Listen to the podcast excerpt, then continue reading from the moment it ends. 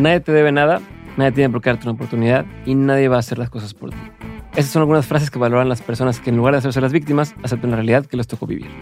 Nacho Redondo eligió comprometerse con su pasión y abrirse paso en la industria de la comedia, demostrando que podía dar valor a los demás, a su audiencia haciéndolos morir de la risa y a los dueños de los teatros haciéndoles ver que su trabajo generaba negocio para ambas partes. Nacho Redondo es un comediante venezolano que vive en México y que ha hecho carrera en España, Chile, Argentina y en Estados Unidos, donde ha sido invitado al New York Comedy Fest, el festival donde se presentan los mejores comediantes del mundo y al que solo puedes participar si te invitan. Y ahora sí, te dejo con este episodio con Nacho Redondo, en el cual te cuenta cómo hacerle para abrirte paso en una industria cuando eres el nuevo.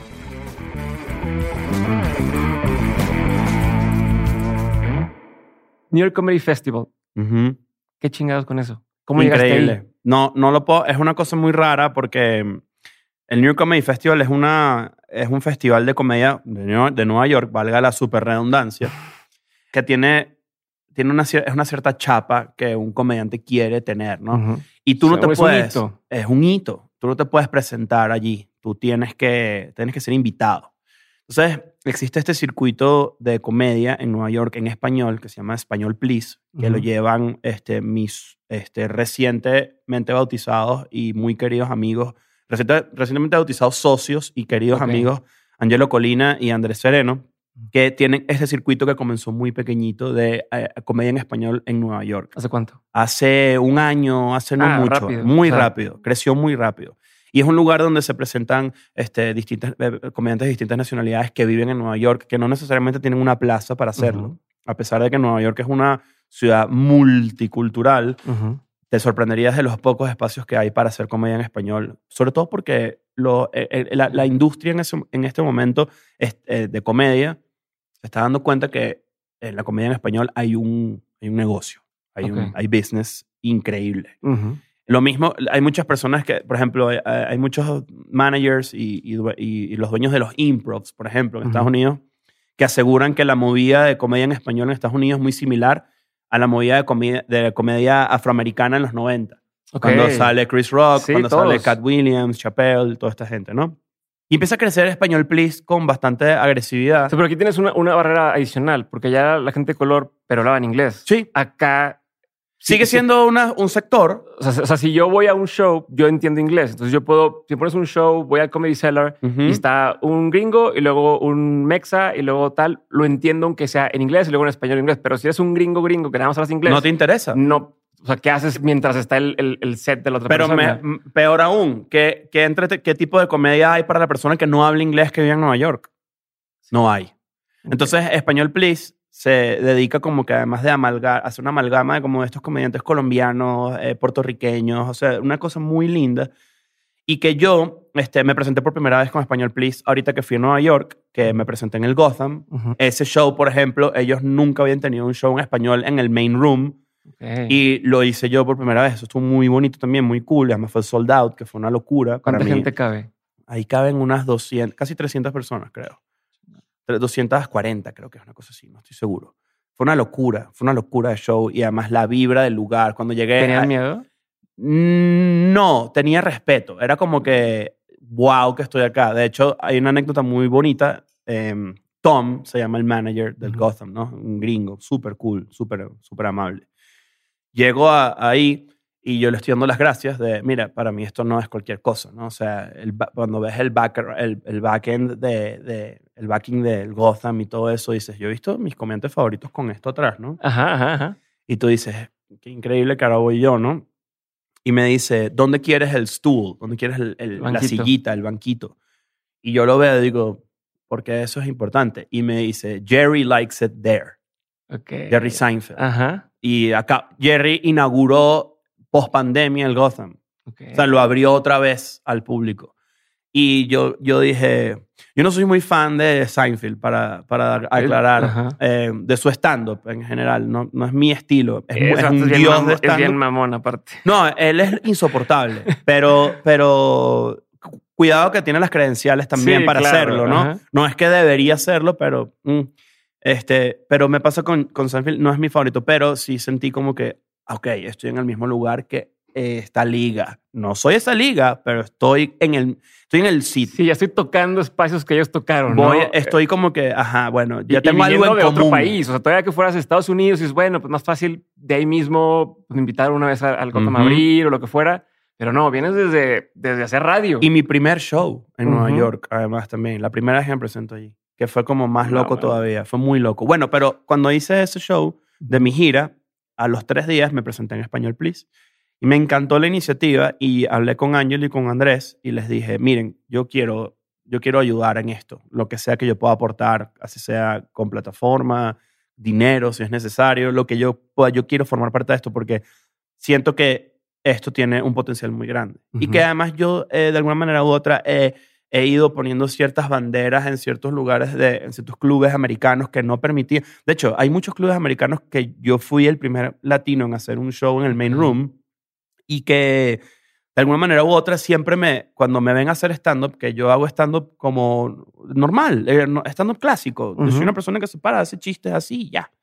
Hay, hay un cierto prejuicio. No viene de un mal lugar, porque no viene de un mal lugar de, de los dueños de los, estos lugares, de los managers, donde te dicen, yo pensé que tú ibas a venir que sí, vestido de payaso y bailar. y Ya, así". disfrazarte, vale. Y yo entiendo lo que me estás diciendo, pero ellos no, enti- no saben, por ejemplo, que en Latinoamérica hay stand-up real, tipo de, de como ellos, o sea, tal cual. Solamente que.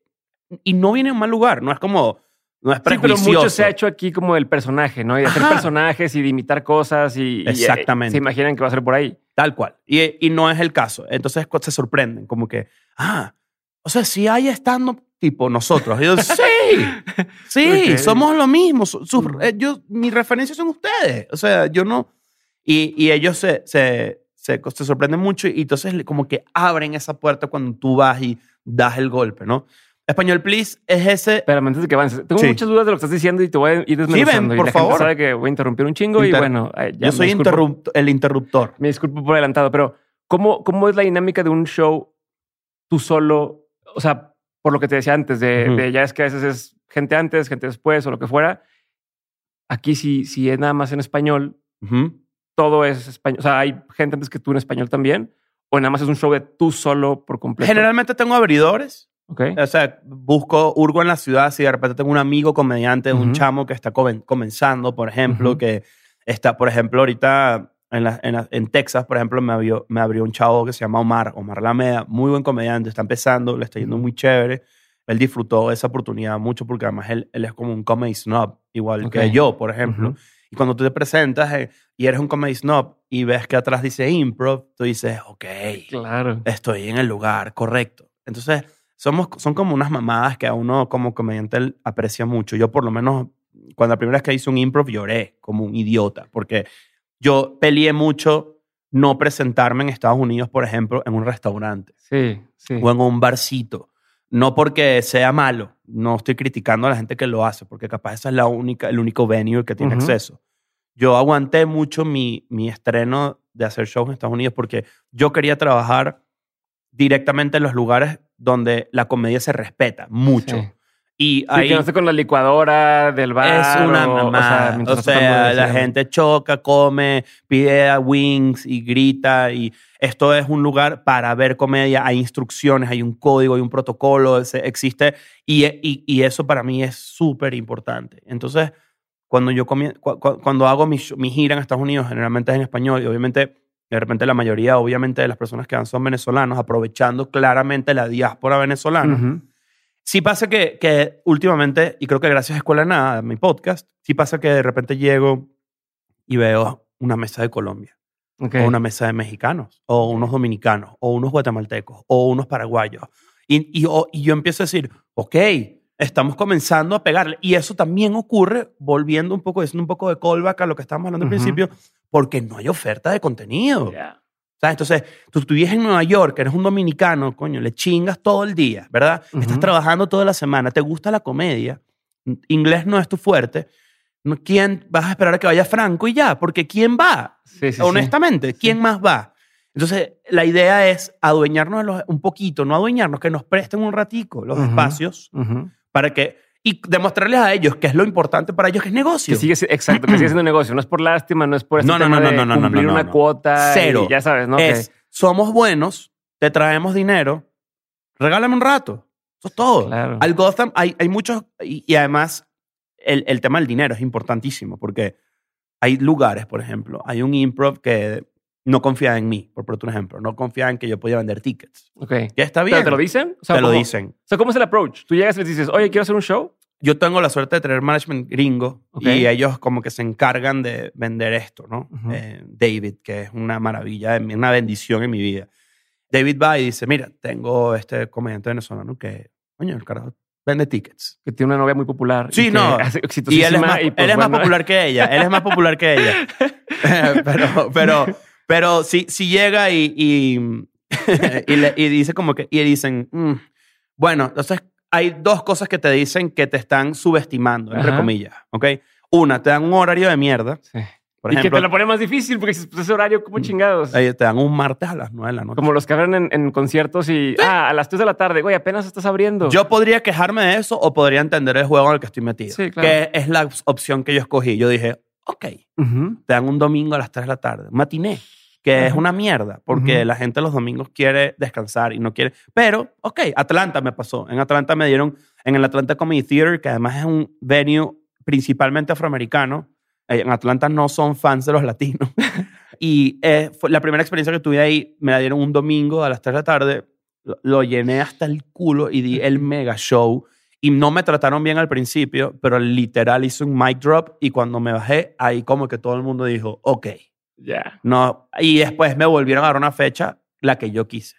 Igual me pasó en el Miami Improv. La primera vez que fui, me dieron un miércoles en la noche. Ah. Y ahora, su manager, Melissa, que es un amor, tenemos una, una relación profesional hermosa en la que yo escojo cuando me presento en el Miami Improv. Después de nueve veces que he estado ahí, entre mi show y Escuela de Nada, todas han sido sold out, todas son ne- negocio, todo, la- todo es una maravilla. Ya yo, entonces, ¿qué pasa? Lo que te comentaba, no solamente me dan mejores horarios, sino que ahora yo tengo leverage para poder tener un mejor porcentaje. Tienes tus condiciones. Entonces, eh, yo comencé, por ejemplo, cuando no, me- no confían en mí, por ponerte un ejemplo, yo hacía 60-40 a la puerta. Ujú. Yo me quedaba con, con, con, el, con el 60 de la puerta, que sigue siendo muy poco Sí, para el poco. esfuerzo. No, y ellos se ganan chorro en bebidas y en Tal cual. fuera. Ujú. Y ahora, por ejemplo, hay clubes donde yo voy casi 100% a la puerta. Entonces, las cosas cambian cuando yo demue- tú demuestras quién eres. Hay mucha gente que se concentraría y, me, y clavara su identidad en decir, no joden por latinos, no me quieren dar el dinero. Pero cúrratelo. Vamos a, vamos, hay que demostrarlo. No podemos andar creyendo que nos merecemos las Sí, cosas claro. solo por pertenecer a X grupo. Hay que hacerlo. Hay que demostrárselo a la gente. El otro día hablaba con un, un cuate talentosísimo que se llama Jorge R. Gutiérrez. Es un eh, animador y tiene Ok. varias series en, en- en Netflix. Y justo decía que la gente dice, oye, es que yo quiero ser director, ¿no? Y, y te dice, pues nadie te va a pagar para que pruebes ser director. Tienes que ser director con tus propios proyectos y ya llegas con una trayectoria y decirles, ahora sí, quiero dirigir tu película. Ujú. Esto es todo lo que he hecho, ¿no? No, no, yo soy buenísimo, pero no me dan oportunidades. No pues- sabemos. Pues, no, y no me la voy a jugar. ¿Quién sabe que eres buenísimo? Exacto. Y te- ok, ahora tienes, de hecho, tienes herramientas, perdón, para... Desayunar. Sí, otra vez. Es que me tocaba proteína ahorita. Esta es la dieta. El, el- hay, hay gente que no, no entiende y, no, y, no, y se queja mucho y no se da cuenta que es una época muy fácil para mostrar cosas. O sea, tienes muchas herramientas a tu disposición. Te puedes quejar y puedes encontrar un, a lo que yo acabo de decir, sin duda alguna le puedes conseguir 100 huecos de que está mal, que está bien. Solamente que a mí me gusta escoger ir por un camino donde yo digo, coño, lo tengo más fácil que la gente en los 70. Claro.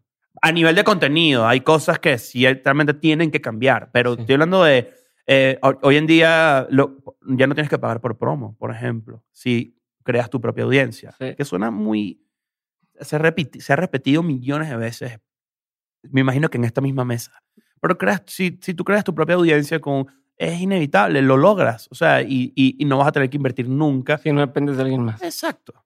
Entonces, hay, hay- está muy.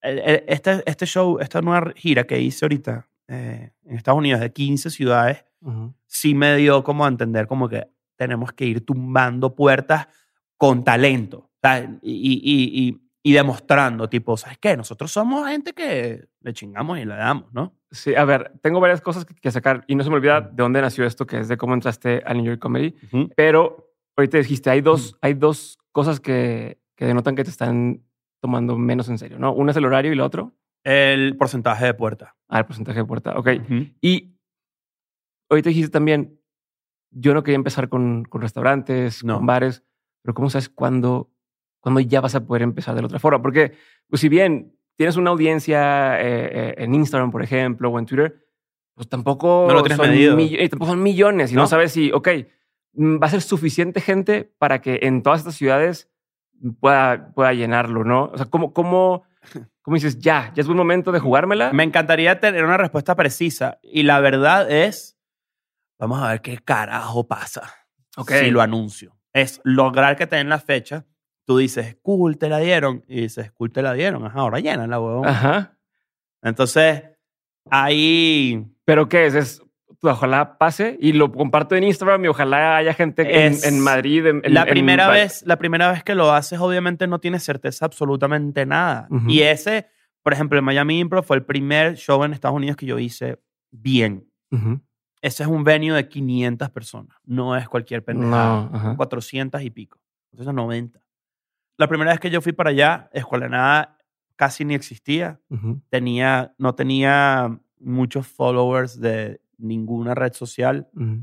De hecho, yo sí considero que yo no soy una persona que tiene muchos followers, solamente que la gente que me sigue es de la mejor calidad de consumidor que tengo. Yo tengo la, los mejores followers del mundo. Yo sé que mucha gente lo dice, pero no entienden. Pero me la pelan a mí. Porque... sí, no, pero es que yo, yo no teniendo tantos followers, sé- todo lo que hago la gente lo, lo, lo- se lo tripea y le gusta y me, me, me honra horrible tener esa calidad de seguidores.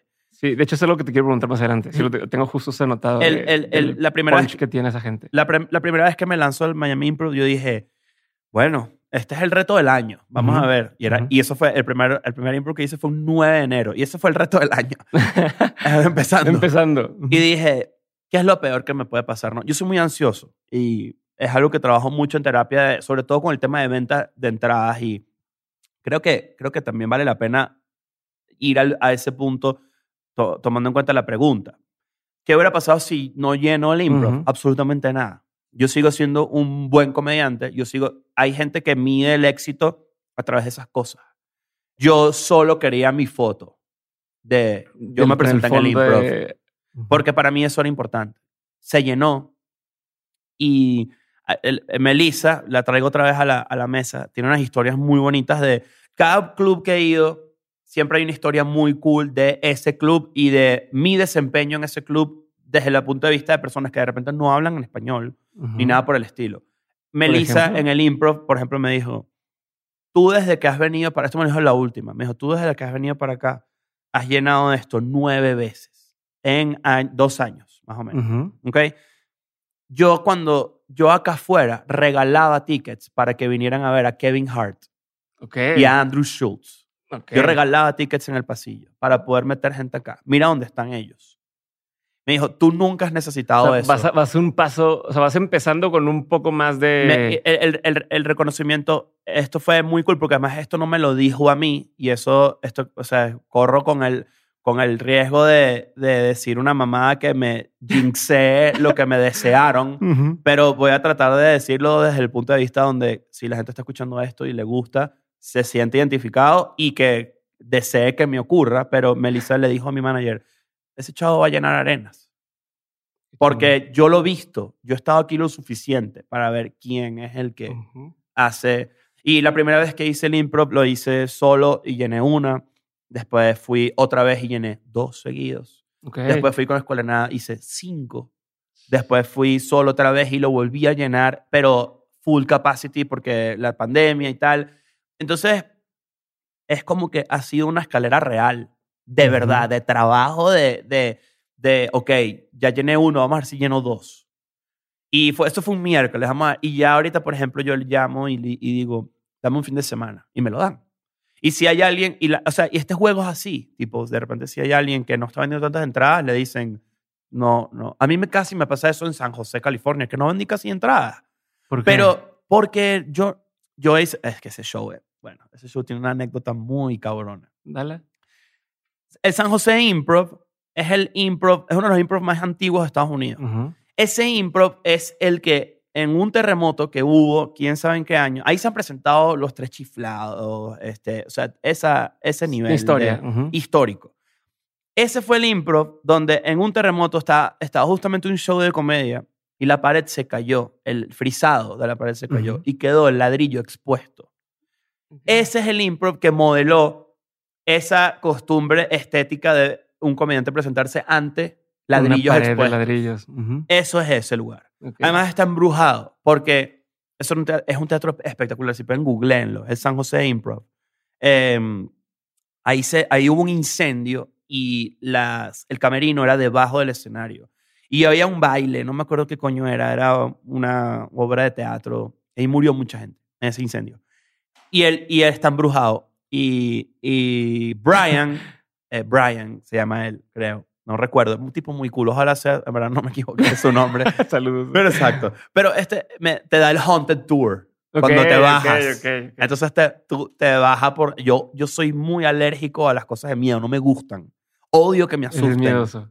No soy miedoso. Me molesta que me asusten. El bu. Sí. Ah, obvio. me, me enferma. Me pone de mal humor. Eh, no, por eso no disfruto las películas de terror. Entonces, yo no quería hacer el Haunted Tour, pero por una cuestión de PR tenía que hacerlo. ¿Sabes? Básicamente, relaciones bien, públicas. sí, claro. Ah, queda que- bien. Sí, es el orgullo Mm. de ese cuate hacerte ese tour y le Y la- no, chinga tu Y madre", la verdad, y para que veas hacia dónde va esta historia, esta historia es, es impresionante. Yo, si yo me contara esta historia en el pasado, nunca me la creería. Yo hice San José, California, porque mi manager me obligó. Me dijo, porque yo hacía LA Ujú. y me iba. eh, y me dijo, necesito que hagas San José, California. ¿por qué? A mí nunca me ha escrito nadie ahí. No hay nadie. Y me dijo, al día, eh, al día siguiente del show que te quiero cuadrar, se va a presentar Russell Peters. Ok. Russell, comediante canadiense gigantesco eh, referente para la mayoría de las personas que hacen stand-up del mundo, creo yo, un titán de comedia, ¿ok? Y él es amigo de David, de mi manager. Ok. Y yo dije, ¿por qué no vamos a su show y ya? Me dijo, sí. quiero que te presentes, hazme caso. Entonces, bueno, dije, bueno, iré a hacer un show ante 14 personas. Fueron 80. Ok. Locura. Yo nunca esperé que eso fuera a ir nadie. ¿Cu- ¿Cuánta gente cabe ahí? No, que 700. ¿Qué se Es una siente- qué se locura. siente? Que te interrumpa la anécdota, pero nomás para hacer un énfasis ahí. ¿Qué se siente dar un show en un lugar de 700 personas y que vayan 80 personas? se siente bien porque yo como te como al inicio yo no le yo no yo puedo sentarme y decir qué mierda este lugar apoteósico gigante y tengo nada más el pit lleno de gente o puedo decir en mi maldita vida yo he pisado San José California ahí no vive nadie que yo conozca ahí no hay na- y vinieron casi 100 personas Curiosamente, este, el manager que me dio el Haunted Tour me dijo, ¿sabes qué hacía yo a final de... Esto es increíble, no te lo vas a poder creer porque la conexión es impresionante. ¿Sabes qué hacía yo todos los miércoles acá? Me ponía allá afuera y regalaba entradas. ¿Sabes para quién? Para Kevin Hart. También. Sí. No mames. Me dijo, Kevin Hart no, no metía más de 60 personas. Y el tipo insistió, insistió. Entonces tú te vas llenando como de estas historias. Que tú dices, ¿por qué yo me voy a poner triste por esta estupidez? Si yo estoy en el mismo camino que él. Ujú. Ojo, y no me va tan bien en San José, pero Miami me va increíble, Nueva York también. Entonces, eh, compensa. Entonces tenemos dos hilos que abriste. Abriste el tema de, de Aquí David te cerramos. dijo- David te dijo, Vamos "Tienes a que hacer conocer a pedo, Russell". Tal, y me ibas a decirlo del tour. Ajá. Estamos en esas dos líneas. Bueno, termina. te- eh, hago el show en San Ajá. José, hago el Haunted Tour Ajá. y me enseñan acá. O sea, terminas de, de- de hacer tu stand-up. Ajá, se ¿Te va la bajas? gente, saludo, tal, no sé qué, me quedo, me apagan Ok. el teatro, damos el paseo, en verdad Ok. está embrujadísimo.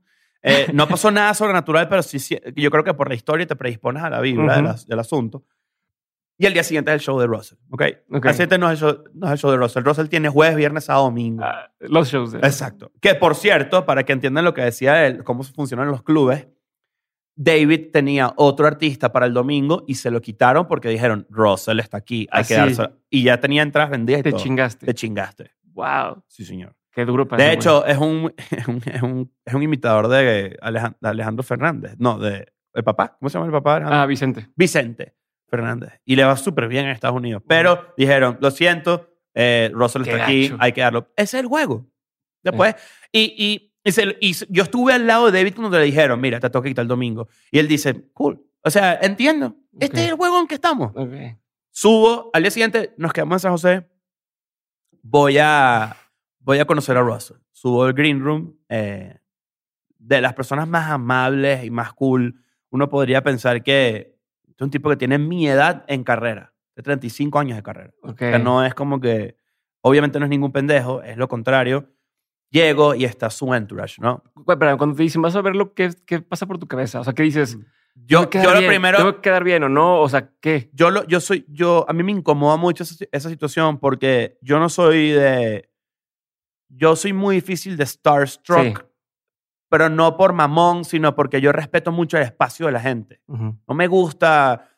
a- a- Fangirlear. y no me gusta, yo he estado en esa posición, una escala obviamente menor donde te meten a alguien en el camerino que, o sea, no importa que esté ahí, pero no debería estar ahí. Ajá. Yo no debería estar en el camerino de esta persona que está trabajando y que yo debería estar en el público y saludarlo y decirle muchas gracias, soy muy fan, un placer y tal, y a irme. No me gusta pedir fotos, no me- esas mamadas Ajá, no me A mí gustan. tampoco. Por eso te quiero, quiero saber cómo No lo soy manejas. fan. Yo creo que muy pocas personas en la vida yo me atrevería a pedirle una foto. Ujú. Y estoy seguro que esas personas me la negarían.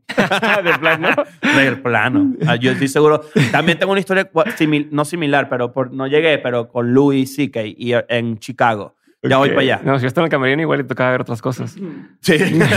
pero, pero si me hubiera pedido permiso, hubiera dicho, "Ok, está bien, vaya, aquí estoy ya. Para contarles. No, pues. pero si me echas un chiste mientras te haces la paja, perfecto.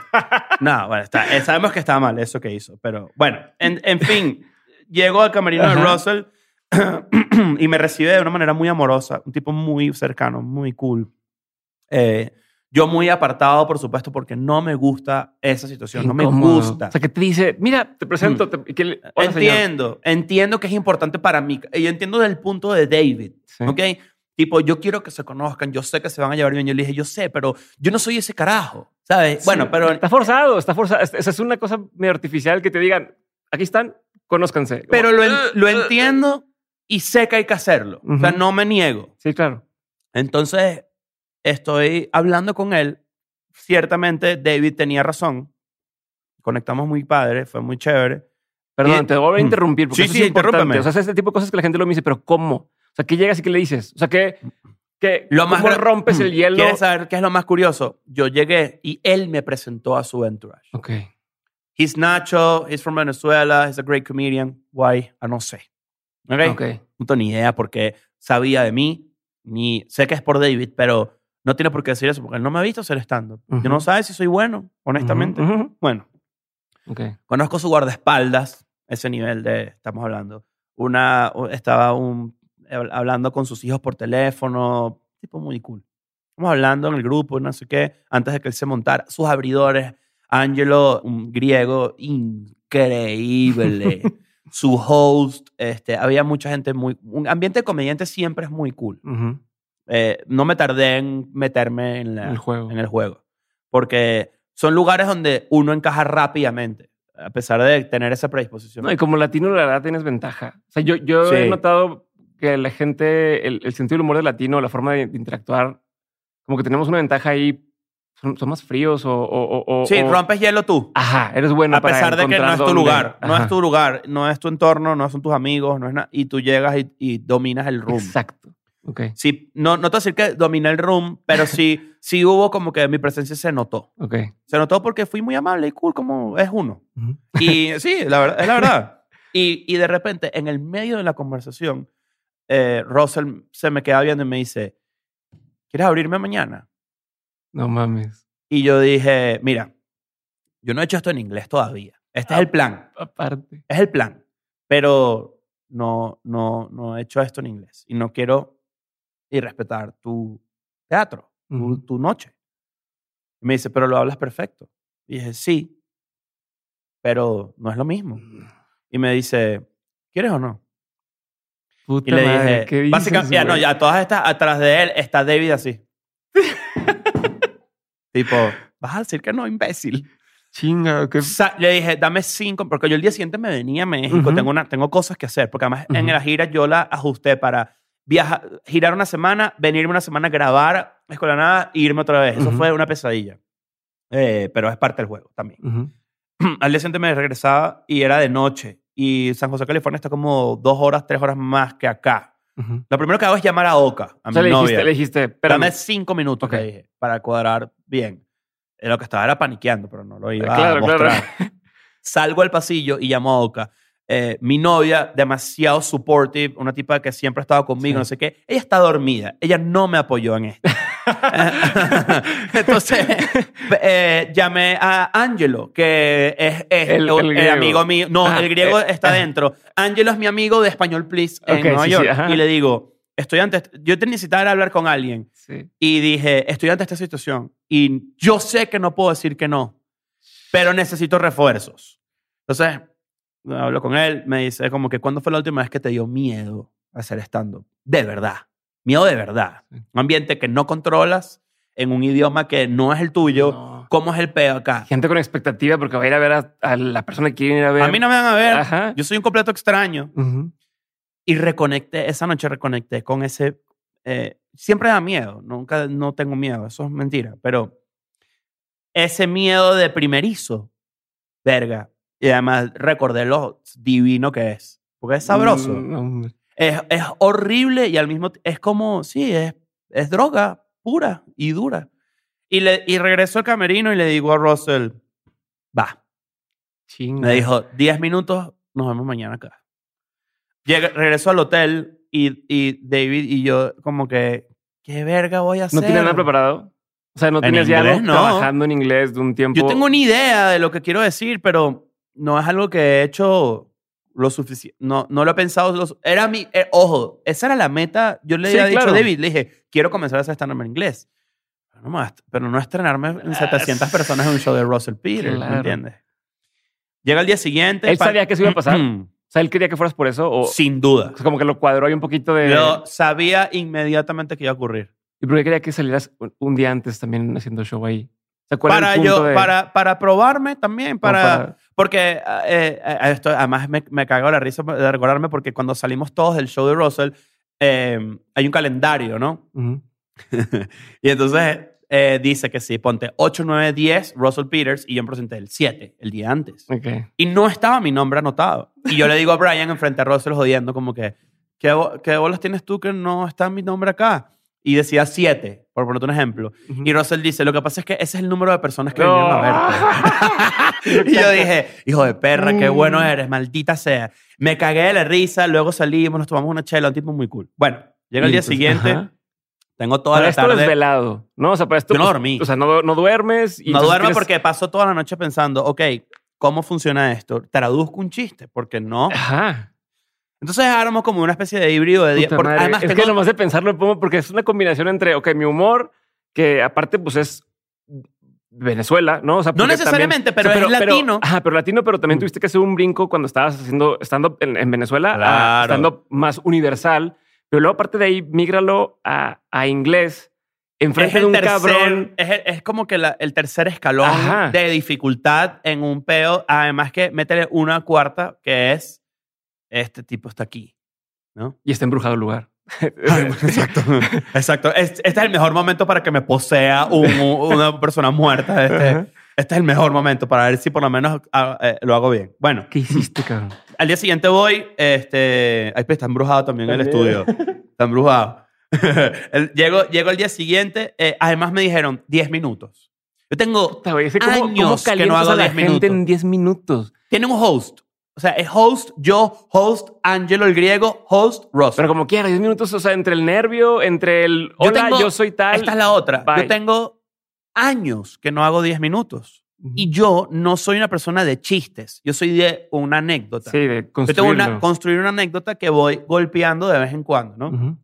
Entonces yo no soy un, un- un comediante particularmente de chiste rápido. Ujú. Yo no hago tipo, ¿saben? ¡Bang! No, Ujú. yo no hago hacer, yo no sé hacer eso. Yo hablo, hablo, hablo, hablo, hablo, hablo, pum, hablo, hablo, hablo, Sí, sí, pum. sí. Ese es mi estilo de comedia. Entonces dije, bueno, voy a tener que concentrar un chiste feo de los míos eh, y voy a hablar de mi impresión de Los Ángeles y de San Francisco, porque yo sé que toda la gente de California odia a la Sí, gente de Los pedo, Ángeles. ajá. Entonces dije, voy a agarrarme ahí, efectivamente. Bueno, me paro, hago, me presentan. ¿no? Pero fue una observación de ahí. O sea, fue. Yo no ah, sé Esto si pasa en Los Ángeles, vamos a ver qué pasa. no tengo certeza de nada a esta altura. Eh, llego, puñito a Russell, mucha no, suerte. te voy a seguir interrumpiendo, cabrón. Te interrumpiendo. Sí, sí, sí, sí, sí. O sea, no, nunca has hecho ese set, por decir algo, ¿no? Es 10 minutos. ¿Cómo que apun- Nada lo- apuntas a algo?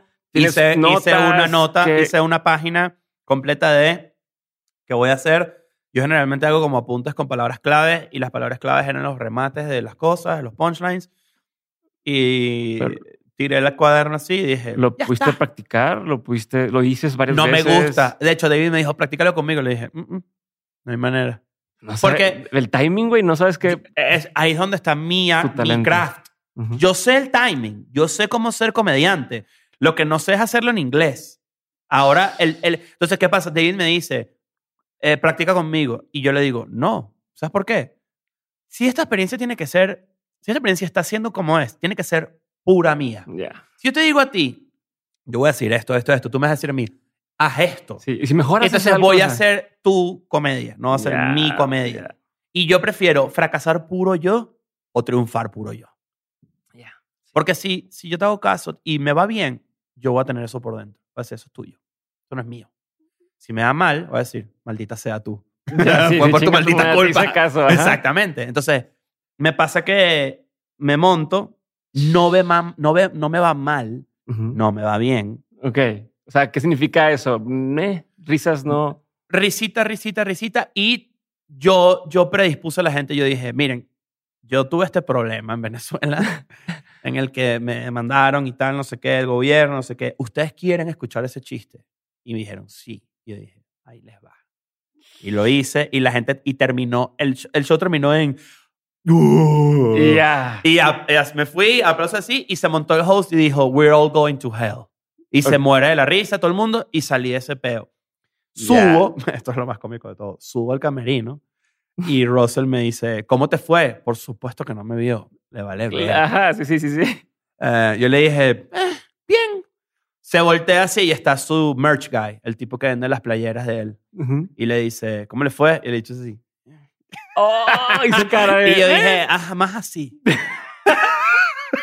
más Qué así. cabrón, más así. Ajá. Y, el, y Russell se caga la risa, hace su show y después nos vamos. Russell es DJ también, pero no DJ eh, pone música, no, él es scratcher y tal. Y Ajá. es muy conocido por eso. Es súper talentoso. De verdad. DJ de verdad. DJ de verdad. Sí, la verdad es que vamos a hundir a los DJs. Sí, pues. pues, sí, son mentiras. Tú le das play, Play y y ya. ya. Y bailas. Eh, ajá. Y levantas las manos. Y te pagan. Ajá. Y, bye. y- y ¿sabes qué? Rompiste el sistema, te felicito. Eh, eh, eh, eh, Russell es tipo famoso DJ Scratcher Sí, de ok. verdad, con talento Old y, con, con, con skills de, Ujú. serios de eso. Vamos a un lugar, nos cierran. Yo a mí no me gusta rumbear, no me gusta salir de noche. Yo tomo muy poco Ok. o cero. Entonces, ese ambiente no me, es horrible para mí. Pero Russell me dice, ven conmigo. No era, una, no era una discoteca, pero sí era como un bar abierto y nos cerraron como un VIP y él hizo, y yo estaba como un VIP, como un Russell viéndolos haciendo scratching y tal. Ok. Yo me quería ir para la mierda y acaba de pararme hace 20, 700 personas a hacer stand-up en inglés y yo quería era sink it in. Sí, sí, ¿Sabes? sí, sí, sí. quería, ¿Qué pasó? Así como. quería, quería disfrutar el momento. A mí, me, yo soy muy esa persona, tipo, tengo ese tipo de logros, de cositas que voy a- acumulando en mi vida profesional y voy al hotel, voy a mi casa, no sé qué, y me siento a disfrutarlo. Suena muy raro, suena medio psicópata, pero me siento en un lugar a estar contento. Es una sí, sí, tontería. sí, no, no, no, sí, te, te entiendo, te entiendo. Y, y, y yo me quería ir, no sé qué, y Russell se acerca y me dice, "De- gracias. Gracias a ti, brother. ¿sabes? Sí, sí, sí. Este, anota mi número. Estamos en contacto. Lo que necesites en Los Ángeles, lo- llámame. ¿Es la primera vez que te pasó con alguien de ese tamaño? Sí. Eh, no. Honestamente, no. Eh, yo tengo una Pero relación. hubiera sonado más para la historia si fuera un sí. No, no, pero eh, tengo. tú- yo abrí una relación muy bonita también eh, co- con Tom Segura. Que Tom es como una especie de. De- bueno, primero es uno de mis comediantes favoritos. eh, por muy largo. En mi top 5 fácil entra. Ujú. Y mm, Tom está haciendo, Tom es una de esas personas brillantes que entiende que hay un mercado en español. Tom es de descendencia peruana, entonces él habla muy bien español, eh, con acento, pero comiquísimo. Él dice que es peruano. Si estás viendo esto, Tom, tú, yo te, mi- eh, mírate. Sí, no, digas no. que eres peruano porque es trampa. Es bien gracioso verlo cuando no sabes que habla español. Y de repente empieza a hablar y dices, cabrón, ¿Por qué? está doblado esto. O sea, no, Ajá, no, no es- está doblado, tal Ajá. cual, porque además es como que pucha su madre. Sí, sí, sí. Entonces, Cambia es- el tono, es peruano. el timbre de voz hasta es diferente Y que es que muy en inglés. gracioso, es muy gracioso. Y él es básicamente una de las personas más cómicas del que yo conozco. Ujú, Yo uso mucho las redes sociales para llegarle a gente. ujú. Y le escribí un día. Como me Oka, sigue. por ejemplo. Sí, claro, como a mi novia. Y muchas cosas. Yo he logrado, yo logré una portada del New York Times por Twitter, por ejemplo. A ver. Esa, la noticia. no manda, hay un chorro de historias que quiero que me cuentes. Voy. A ver, entonces. Ay, tenemos mucho tiempo. Eh, el, cuando yo le escribo, yo, yo me doy cuenta que Tom y Cristina, su esposa, me siguen en redes. Qué bonito ver eso, ¿no? Cuando me- ves, ves a alguien y dices, no te "Ah, das me está cuenta. siguiendo. No te das cuenta porque yo no reviso eso. Ujú.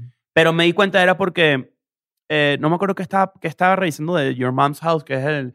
Y cuando me meto, yo no seguía a Cristina Basinski, la esposa de Tom, y veo follow back en Instagram. Yo dije, ¿what? Qué loco.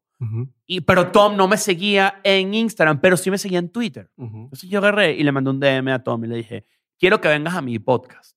Yo sé que tú quieres eh, hablar, hacer español, Escuela de Nada, coño, es un podcast exitoso, le habían chapié un poco con credenciales para que se monte. Claro. Y me dijo, a huevo, vamos. No lo podía creer. Y se monta, hacemos el episodio de Escuela Nada. Por cierto, es que si el menos visto, la gente no tiene ni idea de lo que está. ¿Por qué crees que pasa eso? Porque ah, eh, es, no, lo- no es fácil. No es fácil hacer la transición. O sea, si yo quisiera hacer stand-up en inglés, me va a costar un chingo. Tom le va a costar un chingo hacer la transición a español también. No es una cosa de la noche a la mañana. Entonces, el interés por escuchar a Tom en español es solo en este momento para gente como nosotros que admira mucho su trabajo, que sabe comedia, pero no necesariamente la gente que habla español sabe quién es Tom. Y eso es súper común, es normal. Eh, pero que él haya tenido la gentileza y la amabilidad de venir a Escuela Nada, nunca voy a estar, a estar agradecido con eso, porque él no tenía por qué hacer eso. Claro. Igual que Russell no tenía por qué invitarme a presentar, a meterme en su show. Son gestos de gente que tú dices, yo conozco gente que ha logrado menos y es 10 veces más mamona. ¿Por Pero qué? Creo que es por eso, ¿no? Como que todavía no. no. o sea, sientes que mereces. O sea, Ah. estás en, ese, en esa etapa de, de, de creer que eres más. O sea, a nosotros nos ha pasado. Hay ciertas personas que. y es, a ver, he hablado con gente con más trayectoria que tú y son más exigentes que tú para muchas cosas, Ajá. ¿no? Este, o la forma en que tratan a la gente y demás, no, no sé. Eh, Para mí, para mí el mundo de la comedia en ese sentido tiene mucho, tiene, está muy adelantado, por ejemplo, bueno, mentira, porque también conozco muy, muchos actores y actrices que son muy cool, son muy grandes también, y les va muy bien, y tratan a la gente bien, y son gente cool, y se montan en el mame que te montes tú, y vean, y son gente muy amable. Es el caso de Tom. Tom. Tom no solamente eso, sino que Tom después me invita a su Sí. podcast, él. Y pues, imagínate tú. Y a partir de ahí intercambiamos teléfonos y tal, y nos hicimos amigos. O sea, siempre está pendiente, siempre me, te escribe un mensajito tipo, estás partiéndola, qué cool, eh, suerte, lastimó, suerte por ahí, suerte en Nueva York. O sea, Es un tipo que está pendiente, es muy amable, tiene una agenda de mierda, es muy difícil hablar con él de vez en cuando porque es un tipo muy ocupado, pero yo aprecio mucho eso, porque primero me veo reflejado en él, en eso. Ujú. Tipo, ya yo te admiro profesionalmente, yo quiero lograr lo que tú tienes, yo quiero lograr a vender arenas, yo quiero, quiero hacer todas estas cosas cool que estoy construyendo para llegar ahí Ujú. pero también soy como tú. Yo me siento así. Y al verlo en gente que admiro, digo, coño, estoy en un buen camino. Ya. Porque yo me veo ahí. Yo me tripeo de esa manera. Yo amo compartir con la gente. Me interesan los proyectos de la gente. Volviendo a lo de Español Please. Ese es un proyecto en el que yo me puse a la disposición, tipo, yo quiero que esto crezca. Casi que no quiero nada a cambio. Quiero formar parte de esto. Quiero, que, quiero ver en qué puedo ser útil para esto. Porque Porque, dejar una huella, algo como. porque hay alguien que hizo eso por mí también. ¿sabes? Durante mi vida. ¿Y por qué yo no lo voy a hacer? Eh, Omar, eh, traigo a Omar, que fue el que me abrió en un, chingo de ciudades, Ah. en Texas sobre todo. Me dijo, porque además como que hay poca costumbre del abridor y Ujú. yo le pago al abridor y Ok. eh, no es como que... Que no- no siempre es así, ¿no? Muchas veces pues, te estoy dando la oportunidad para que venga. Yo te estoy dando la oportunidad y además respeto tu trabajo, toma dinero. Porque, porque yo estuve ahí y entonces yo, yo y, y hay- y se sorprende mucho a veces la gente. Tipo, ¿por qué harías esto? Y yo digo, porque lo, alguien lo hizo por mí. Y yo, y tú hazlo y ya. Es muy simple, es muy cursi, pero es el pay it forward. Es, yo le debo muchas, a, muchas a mucha gente, le debo muchas cosas. Entonces, parte de, aunque ya yo no le puedo pagar a esa persona porque esa persona no necesita de mí, Ujú. entonces lo pago para abajo, Sí. de alguna manera, para abajo. O Sí, sea, sí, sí. digo, para up and coming, si sí, sí. quiere, más que Sí, no es ser menos, feo. no es menos, no, no es Exacto. que sea menos o más. es- Andrés y Angelo son de los mejores comediantes que conozco, son unas personas increíbles. Y este proyecto, de verdad, o sea, yo están tipo en ese momento de hustling donde no tienen dinero, Sí. no tienen, y- pero el amor que le tienen a ese proyecto es tan cabrón que a mí que me está yendo bien por ahora y a ver por cuánto tiempo, pero me- mientras me vaya bien económicamente, no sé qué, yo voy a estar muy activo con eso. Cuando yo le, pro- yo le propuse algo a Tom, por ejemplo, en su momento, que ¿A cuál Tom? asegura Ok. eh, Sí, porque ya de ser productor muchos- de ser productor de algo mío me dijo Amin avísame Ok. No sé, Este, es que le dijiste, oye, si algún día hago algo, quiero ser productor. si algún día produzco un especial de stand-up para Netflix por ejemplo ¿te montas como productor? me dijo sí y yo dije qué cool ¿Qué necesidad de esa persona? No ¿Estás de tiene por qué ¿Estás de acuerdo hacerlo. como, ¿por qué? ojo y ¿Pero eso- qué crees que ven en ti? O sea, independientemente... no lo sé O sea, honestamente no lo sé porque coño a mí me gustaría que me me, me pasa como con me pasó como con Russell también que yo digo guay sí, pues, ¿por qué? Y claro, y ahí es donde viene la sombra mía, mi sombra de, de duda, ¿no? Mi, mi, mi parte insegura, mi parte de tipo, es que tú sabes ser muy encantador en Ajá. situaciones de naturaleza, pero de repente no eres tan buen comediante. Pendejadas. Ujú. De las que uno está constantemente inseguro porque uno es así. Si uno no fuera artista, pues ar- la- el artista, el reto de nosotros es cada cierto tiempo superar una inseguridad. Sí, no hay certeza. de- Nunca. Te dieron el improv, no lo voy a llenar. Eh, vas a Nueva York, me va a ir mal. Entonces, pero cada vez es como que es el mismo ciclo se repite. Entonces ya me acostumbro a estar, ya sé cómo Porque ya funciona sé mi que ahorita me cerebro. voy a sentir mal y... Lo sufro igual. Lo voy a pasar. Lo sufro igual, pero ya le perdí como que un poquito el miedo a arriesgarme. Ahorita voy a hacer un show en, eh, mi show en España. La última vez que fui para España me presenté en un bar chiquitico, medio, y ahorita voy por un teatro grande, lindo, está a punto de agotarse. Pero tienes tres fechas, ¿no? Cuatro Voy a. Valencia, Barcelona y a Madrid. Es muy bonito verlo, tipo, yo, yo tengo, por eso yo tomo fotos, porque yo hago el registro de el, el antes aquí y ahorita estoy acá. Ah, en Argentina voy a hacer un show muy grande en febrero que me da pánico. Es el, creo que es el más grande que voy a hecho solo. Es en el Auditorio Belgrano. Es una locura ese lugar. Son 1060 butacas, una cosa así. Y estoy preparado para no llenarlo. Y, pero estoy convencido que voy a hacer lo que necesite hacer para que se llene. A ver, hablando de eso, todavía voy a regresar al New York Comedy Festival, todavía quiero que me hables del New York Times, de cómo conseguiste eso y demás, Sí. pero hablando de eso, eso es lo que quería preguntarte, porque una cosa es, ok, yo soy comediante. ¿no? Y yo sé que a pesar de las dudas y demás, lo que haces está, está bien, ¿no? O sea, si tú, si tú no tuvieras que vender entradas y la gente llegara sola y hasta aquí está un escenario tanta, con tantas personas, lo harías bien, porque o sea, lo que tú trabajas es pues, tu arte, ¿no? Sí. Esta, esta, esta cosa. Pero hay una capa en medio de que tú puedas hacer eso, que es vender entradas, Sí. ¿no? Llenar el espacio. Que eso, pues, no, no eres empresario. Bueno, ya eres empresario, pero no... Tu arte no es eso. Como si fueras un músico. Yo soy, yo quiero cantar. ¿no? Sin duda. Ponme aquí a la gente y yo canto y, y ganar de eso. Pero está ese punto en medio de vender y llenar el espacio. ¿Qué estrategias usas? ¿Qué haces? ¿Qué, qué, cómo? Porque te voy a hacer lo que sea para poder llenar este Tengo, tengo la fortuna de, eh, en, bueno, en su momento yo utilizaba mis redes sociales de una manera como muy, muy estratégica. ¿En qué sentido? Ajá. Por ejemplo, yo no hago publicidad en mis redes sociales. No me gusta. No estoy en contra de eso. No es algo que simplemente que yo soy un comediante. Yo no, yo en mis redes vas a ver es promoción y comedia, no más. Entonces, cuando tú, como tienes como, en ese caso tengo tan curada mi red y cómo yo la manejo y no tengo una estrategia real de tengo que postear hoy a las 2 de la tarde. Sí. Así que no está mal, no me malinterpreten, está muy bien, pero funciona mejor para otro tipo de negocios que para un artista. ¿Qué hago yo?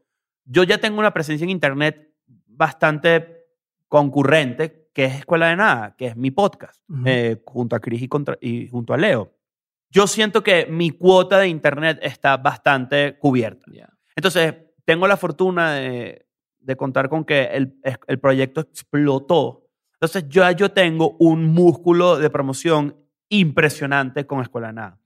Que no necesariamente significa que venda yo solo como, se vende, como vende Escuela de Nada. Ujú. Cuando Escuela de Nada va para los lugares que yo voy, Escuela de Nada lo vende en Claro. una hora, yo lo vendo en una semana. ¿Por qué? Claro. Básicamente porque somos los Backstreet Boys Sí. eh, divididos. Sí. Nick no va a vender solo lo mismo que vende los Backstreet Boys todos juntos. ¿Tú quién serías?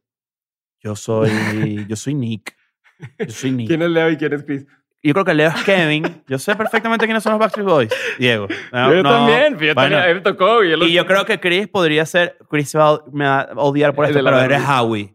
Ah, el más X. No, el, el que pasaba desapercibido. Qué Ah, gacho. No, no, vamos a darle a AJ. AJ. AJ, yo soy Nick y Leo va a ser Kevin, porque es alto y es como tímido. Entonces creo que los tiro, creo que eso sería lo. Este, y estoy seguro que ellos están contentos con, su- con mi decisión de que AJ y Kevin. Estoy Ok. seguro que están contentos. Pero, pero, claro, eso más este, la forma en la que yo, por ejemplo, sí invierto de mi dinero en arte, en tipo cómo se ven mis shows, Mm. cómo es el, el, el arte de mis flyers. el, Sí. ah, eh, es algo a lo que yo trabajo con Pablo Iranzo, que es un, o sea, una especie de genio del diseño gráfico y de las referencias que a mí me gustan. Es- he, he trabajado con él toda mi vida, toda mi carrera, desde que tengo un afiche mío, me lo ha hecho Pablo. Cada vez que yo, yo tengo las ideas y él es el que él entiende perfecto cómo es el tema, para dónde voy, cómo, y lo- me lo arma y me emociona mucho verlo. Además, yo los, los guardo y tengo como que... eh, eh, mm, le, le pongo mucho corazón a eso. Hay mucha gente que le encanta, además que me lo reconoce, que me lo tripeo mucho. Más reconocimiento merece Pablo que yo, de cómo, el, digamos, el concepto de, de, de cada show. Macadamia tiene un concepto muy bonito, Discapacitado tiene un concepto muy bonito. En su momento, Dios no vino, tiene su concepto. Y, y, todo, y todo gira alrededor de eso. Y tenemos como un entendimiento muy claro de cómo comunicar eso Ok. ahí es donde yo más invierto dinero a la hora de, de, de hacer mis cosas. Y, y hago un, y, eh, los hago en story, los hago en post. No, eh, como que trato de ser muy orgánico en ese sentido y además algo que me gustaría a mí ver en un feed de alguien. Yo veo, por ejemplo, el, el Instagram que de Chris Rock, que lo adoro y es uno de mis comentarios favoritos. ¡Qué mierda! ¿Por qué? No, porque no tiene buen gusto, igual que Joe Rogan, por ejemplo. Tú ves los flyers y es una mierda. Sí. Yo entiendo que no, ni, no tienes ni que ponerlo Ajá. y, te- y lo haces básicamente por una formalidad. Porque tú dices, me presento en y, ya se, recargó todo. Ajá, ajá. Chévere, está bien. Qué fortuna. Pero métele cariño a la vaina porque es horrible. Hay veces que yo digo, eres millonario, maldita sea. O sea, Ajá. tengo un equipo de diseñadores chingones que te hagan esto. Pero entiendo también que hay gente que le vale verga eso y no está mal. También es un estilo de tener las cosas. Pero yo promociono básicamente así. Utilizo mis, mis redes que eh, he construido de gente que sabe lo que hago Ya. y sabe cómo. Por ejemplo, me pasa mucho con, con que mucha gente, me- obviamente, me está conociendo por Escuela de Nada, pero no sabe que yo tengo 10 años haciendo stand-up. Sí. Escuela de Nada tiene 3 años en mi vida. Entonces, no es como que. Hay gente que cree como que. Ah, él está de repente aprovechando Escuela de Nada para hacer más dinero haciendo stand-up. Me dije que no. Yo aprovecho. Yo, yo hago stand-up y aprovecho Escuela de Nada para seguir haciendo stand-up. Sí. Es al revés. Hasta cierto punto, Escuela de Nada te ha dado también este ingreso adicional que te permite empujar tus proyectos. Yo como antes vivía de que me- stand-up. En la etapa en la que estaba viendo stand-up, no era como para vivir muy bien en su momento. Ok. ¿Sabes? Tenía que moverme mucho para hacerlo. Y cuando, te, cuando me sacan de Venezuela, yo no me puedo mover cómodamente. ok. Entonces, eh, viene toda una reinvención y todo un peo de, ok, de- me arruiné para el carajo y me recuperé otra vez. Y ¿Cómo, ahorita, cómo te arruinaste? cuando yo tengo que irme de Venezuela por Ujú. todo el rollo que Ujú. ocurre, que me demandan por unos chistes y un tema y el gobierno se monta y tal. Escapar de un país arruina económicamente a la gente. No lo recomiendo. Si estás viendo O sea, esto. no, ¿pue- ¿Puedes sacar tu dinero de ahí? Eh, sí, pero eh, ya el hecho de mudarte. Por ejemplo, para yo poder irme de Venezuela en su momento, yo no conseguí pasaje para el día en el que tenía que irme. Tuve que comprar primera clase y ahí se me fue un No gran chingo de dinero de mi... eh, Porque o me, te- o me iba en ese momento o, o me iban a buscar. Que de hecho me buscaron. Entonces, te hubiera pasado, ¿te restan y te desaparecen? no sé si me desaparecen, pero no me, hubiera- me hubieran hecho pasar un muy mal rato, del que me hubiera costado mucho recuperarme, estoy consciente de eso. A ver, te voy a cambiar por completo de tema. Y ahorita que mencionaste que Alexis te abrió las puertas y demás, ¿no sentiste eso en general en la, en la comunidad de comediantes mexicanos? Al principio fue muy difícil, Porque eh, porque los comediantes mexicanos son muy grupete, son muy club, ya. y está bien, no me quejo de eso. Era el reto, era, eh, digamos, demostrar que uno también viene a trabajar y que uno puede ser de ayuda y puede ser útil. ¿Y, y crees que si te hubieran abierto las puertas, no, estu- no est- o sea, estuvieras acomodado aquí y no estarías buscando en otro lado? O sea, porque, digo, mi impresión es que yo veo tus, tus shows y demás y todos son fuera. Hay pocos. O sea, nunca te he visto ir a, a, a Monterrey, le, agarré- Guadalajara, le, aga- tal. le he agarrado como... Lo, lo voy a hacer, es parte del reto. Ujú.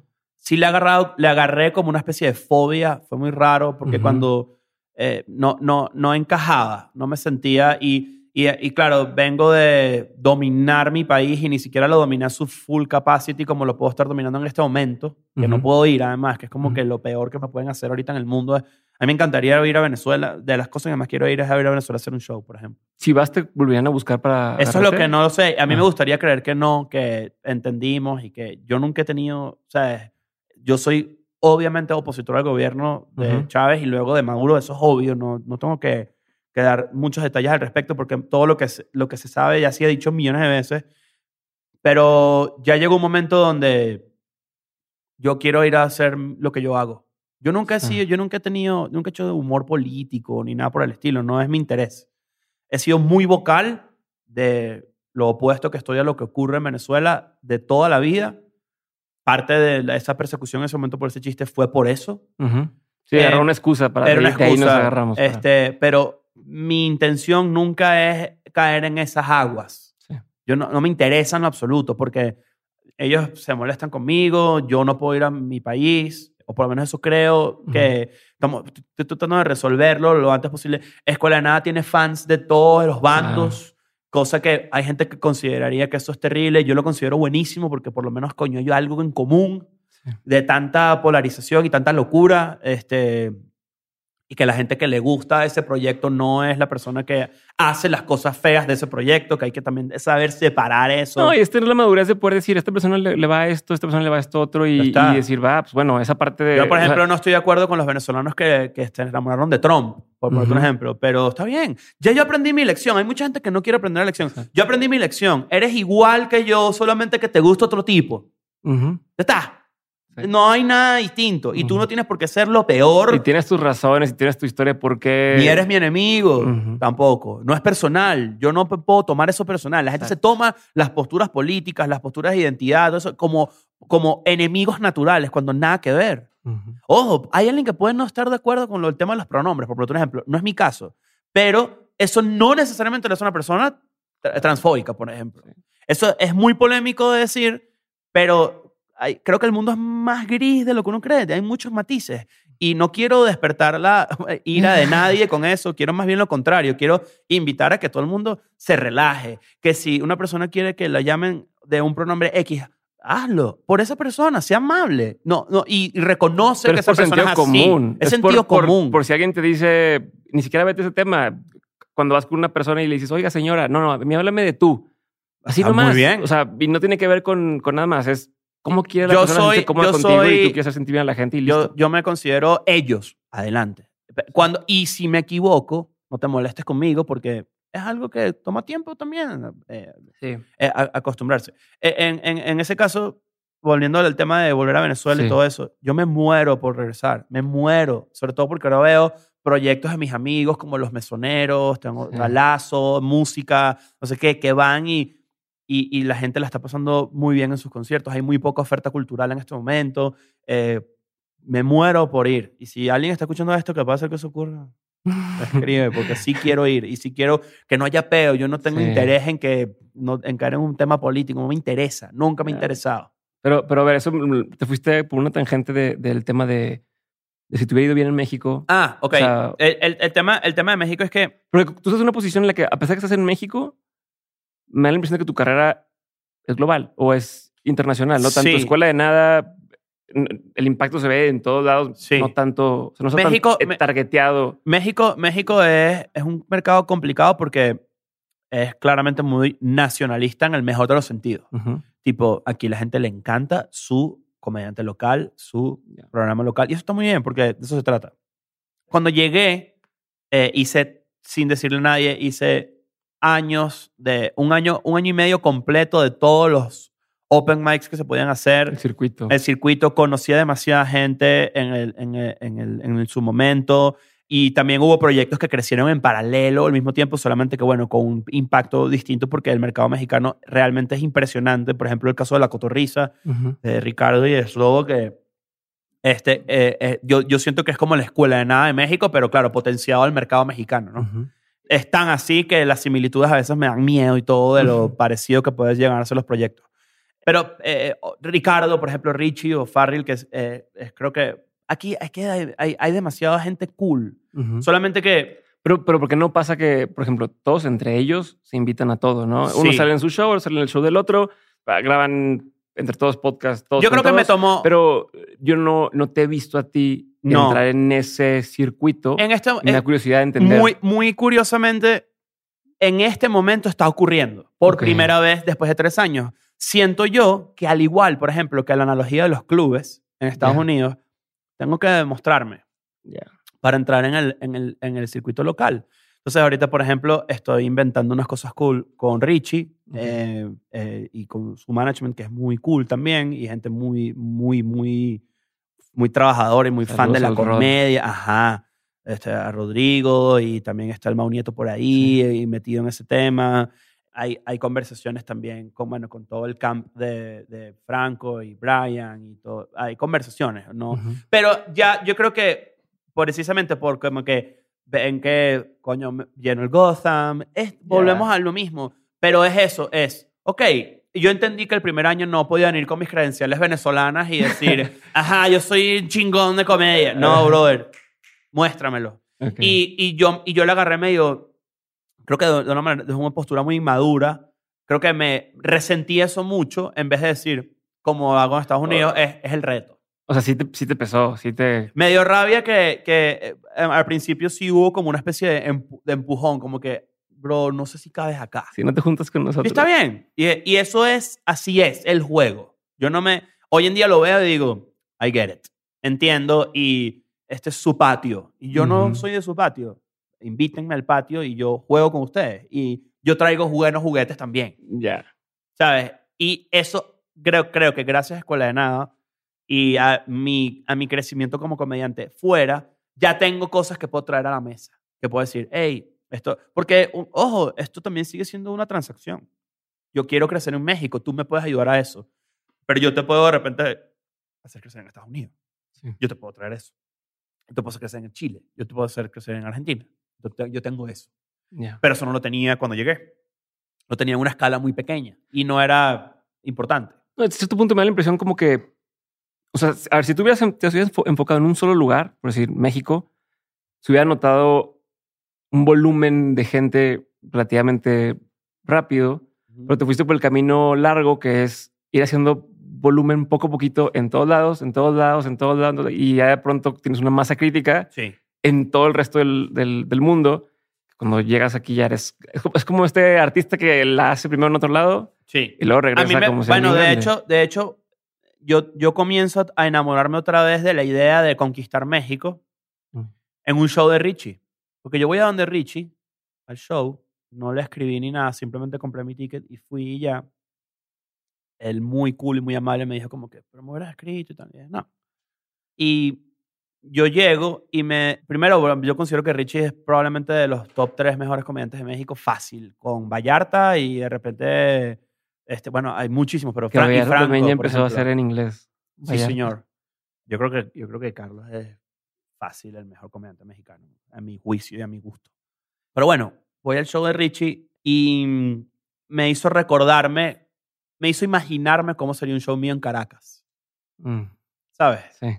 Y empecé a tener como un, como una- un conecte que yo nunca había tenido, precisamente yo creo que por el trauma de escapar y todo ese pedo con mi propio país, de, de sentido de pertenencia, de, verga, que qué cool venir a tu casa y te paras de tu cama y vas a dar show en tu casa. Sí. Yo para sentirme así tengo que irme a Argentina, tengo que irme a Miami, tengo que irme a España, tengo que...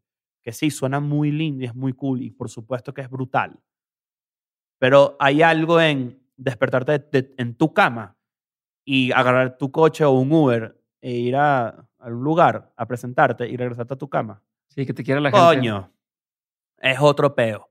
Y le escribí y recuerdo que le dije, "Te- te tengo que, yo tengo que agradecerte. Primero, el show fue increíble, me encantó. Fue- Qué comediantazo es Richie, de verdad. Qué, qué, qué, qué cool. Qué bien que le vaya tan bien, de verdad se lo merece. Y, y, y le, estuve, le escribí y le dije, yo conecté con algo demasiado trascendental en tu show. No era tu intención, pero me hiciste querer conectar, o sea, que, que esta se convierta en mi casa. Porque además, teniendo novia mexicana, ya está en mi casa, ya tengo mucha vida acá, Ujú. sí siento que es hora de hacer que esto sea mi casa. Y a raíz de esa conversación, comenzaron conversaciones otra vez de vamos a hacer cosas juntos, Ya. vamos a hacer cosas chéveres. Eh, y ellos han sido, la, la- la cosa cambió mucho. Ellos ahora son demasiado cool y demasiado amables. De alguna manera u otra siento que como que me gané el puesto de vamos a hacer algo cool juntos a ver qué tal. Y algo que se los agradezco muchísimo porque no tienen por qué hacerlo, igual que Russell, igual que Tom. Ahorita que dijiste eso de, de no fue tu intención, pero me hiciste conectar con tal, me imagino que lo que te, lo que te pasa cuando te llegan esos mensajes de gente que, que te dicen cosas que no tienen nada que ver con lo que hiciste en la escuela de nada o, o en tu comedia, pero te dicen gracias a ti, este, no sé, o me hiciste llorar o eh, no, que te llegan mensajes así de me cambiaste la vida o me ayudaste a la pandemia. Es muy Y dices, loco. dices, Eso, esa, yo, ¿Qué llegué, hice para hacer eso, no? yo, yo llegué de la gira de Escuela de Nada en Europa y le puedes preguntar a Oka. Yo no, yo no paré de llorar dos semanas. De todas las historias que, eh, de gente que lloraba con nosotros. Eh, hubo una carta en particular que nos entregaron en el show de Madrid que leímos Leo, Chris y yo en el Airbnb y los tres nos pusimos a llorar en la sala como unos imbéciles. ¿Por De, de cómo, en la carta era cómo acompañamos a una persona junto a su mamá mientras su mamá sufría un cáncer hasta que su mamá muere. Y la carta es, primero está brillantemente escrita, con talento de escribir de verdad. Y, y es, o sea, es de las cosas, nada más acordarme, se me, está, me pongo frío de acordarme de eso. Gente que lo tiene tatuado, Escuela de Nada, por ejemplo, porque, porque lo acompañamos en un momento duro. Nosotros somos, hemos sido muy, sobre todo por casi, casi, eso, eso, eso, eso me lo puede- esa culpa me la pueden echar a mí de todo el aspecto como terapéutico de cómo enfrentar la vida y lo difícil que es la vida para todos. Sí. Entonces creo que es algo que siempre tengo presente en, en, en, en el podcast, que lo hablo muy abiertamente, eh, precisamente porque mi background familiar es de psicólogos y de psiquiatras y hay gente que le fastidia que yo hable de esa mamá y, y ciertamente es un fastidio, porque es verdad, pero, pero mucha gente como que, Si tú es con psiquiatras de chiquito, ¿no? sí, es que yo siempre he sido una persona muy depresiva y muy ansiosa, desde muy chamo. Entonces... hacer un trabajo que te ponen on the spot todo el tiempo. Pero, pero he, he sabido trabajar. O sea, el otro día me, me. Esto es muy curioso. No me dieron de alta de terapia, pero sí me dijeron como que. Porque además fueron como. Uno nunca se da de alta en terapia. Solamente que, como que en este momento estoy bien, estoy en control, estoy aprendiendo a lidiar con las cosas feas de la vida y no darme mala vida por eso, sino buscar resolverlas, las que puedo resolver. Entonces, mi terapeuta me dice, vamos a no hablar ahorita. Y le dije, ¿me estás dando de alta? Me dijo, nunca te voy a dar de alta. Ajá. Solo no vamos a hablar y si tú te sientes mal o algo, tú me llamas. Pero yo toda mi vida he estado en contacto con eso. Y la razón por la que me dijo mi terapeuta, la verdad es que tú tienes 20 años dándote, entrenando tu cerebro, ¿sabes? Como que... Y cuando yo hablo como que tan, digamos, sí, tan, tan libre de eso, hay gente que conecta con ese peo y se, da, y, y se da cuenta de repente que lo que la está ahogando, de repente no merece que te estés ahogando por Ya. eso.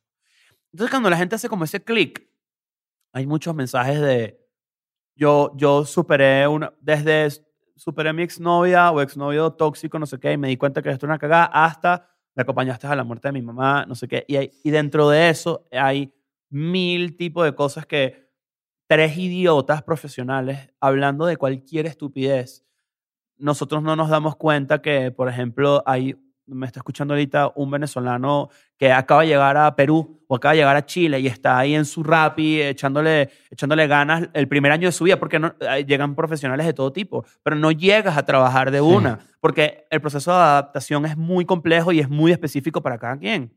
Hay personas que llegan y, y, empiezan en su Uber y su cosa. Me tocó una persona en Florida en un Uber que me dice, soy Venezuela, soy abogado, soy tal, o sea, profesionista, sí, sí, sí. ya de trayectoria y, estás manejando un Uber porque dices, es que no me dan oportunidad. Y tú, tienes, y tú tienes dos formas de verlo.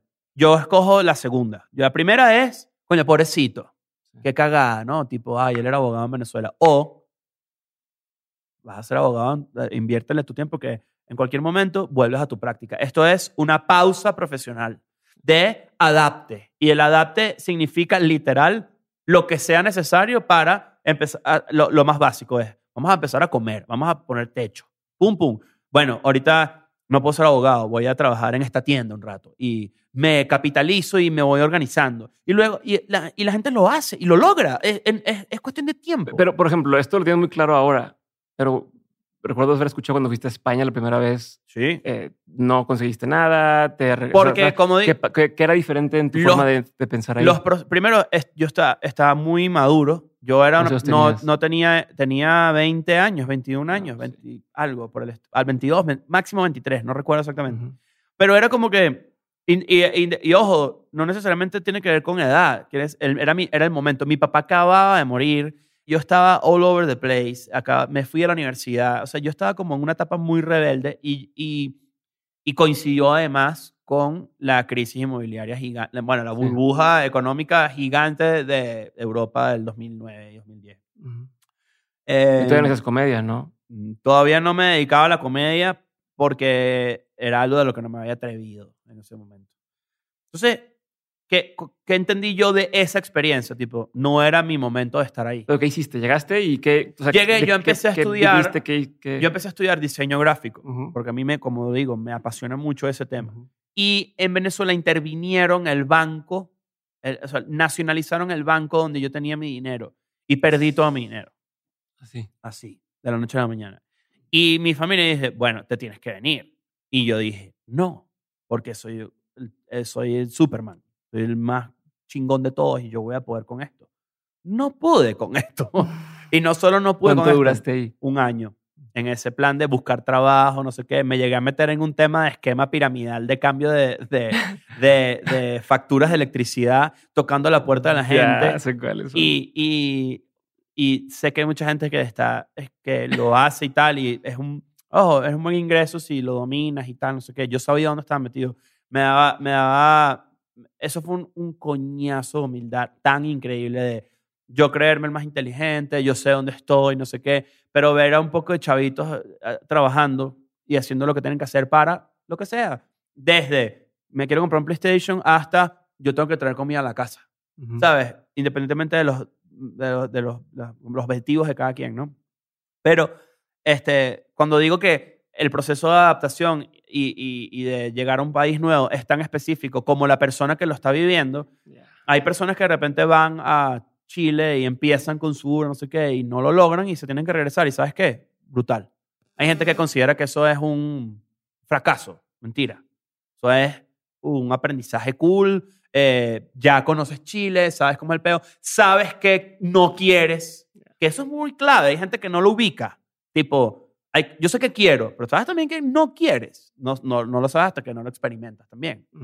Entonces, a mí me encanta, eh, eh, Escuela de Nada ah, eh, tiene esa, esa cosa que distrae a la gente de las cosas que de repente les hace sentir triste.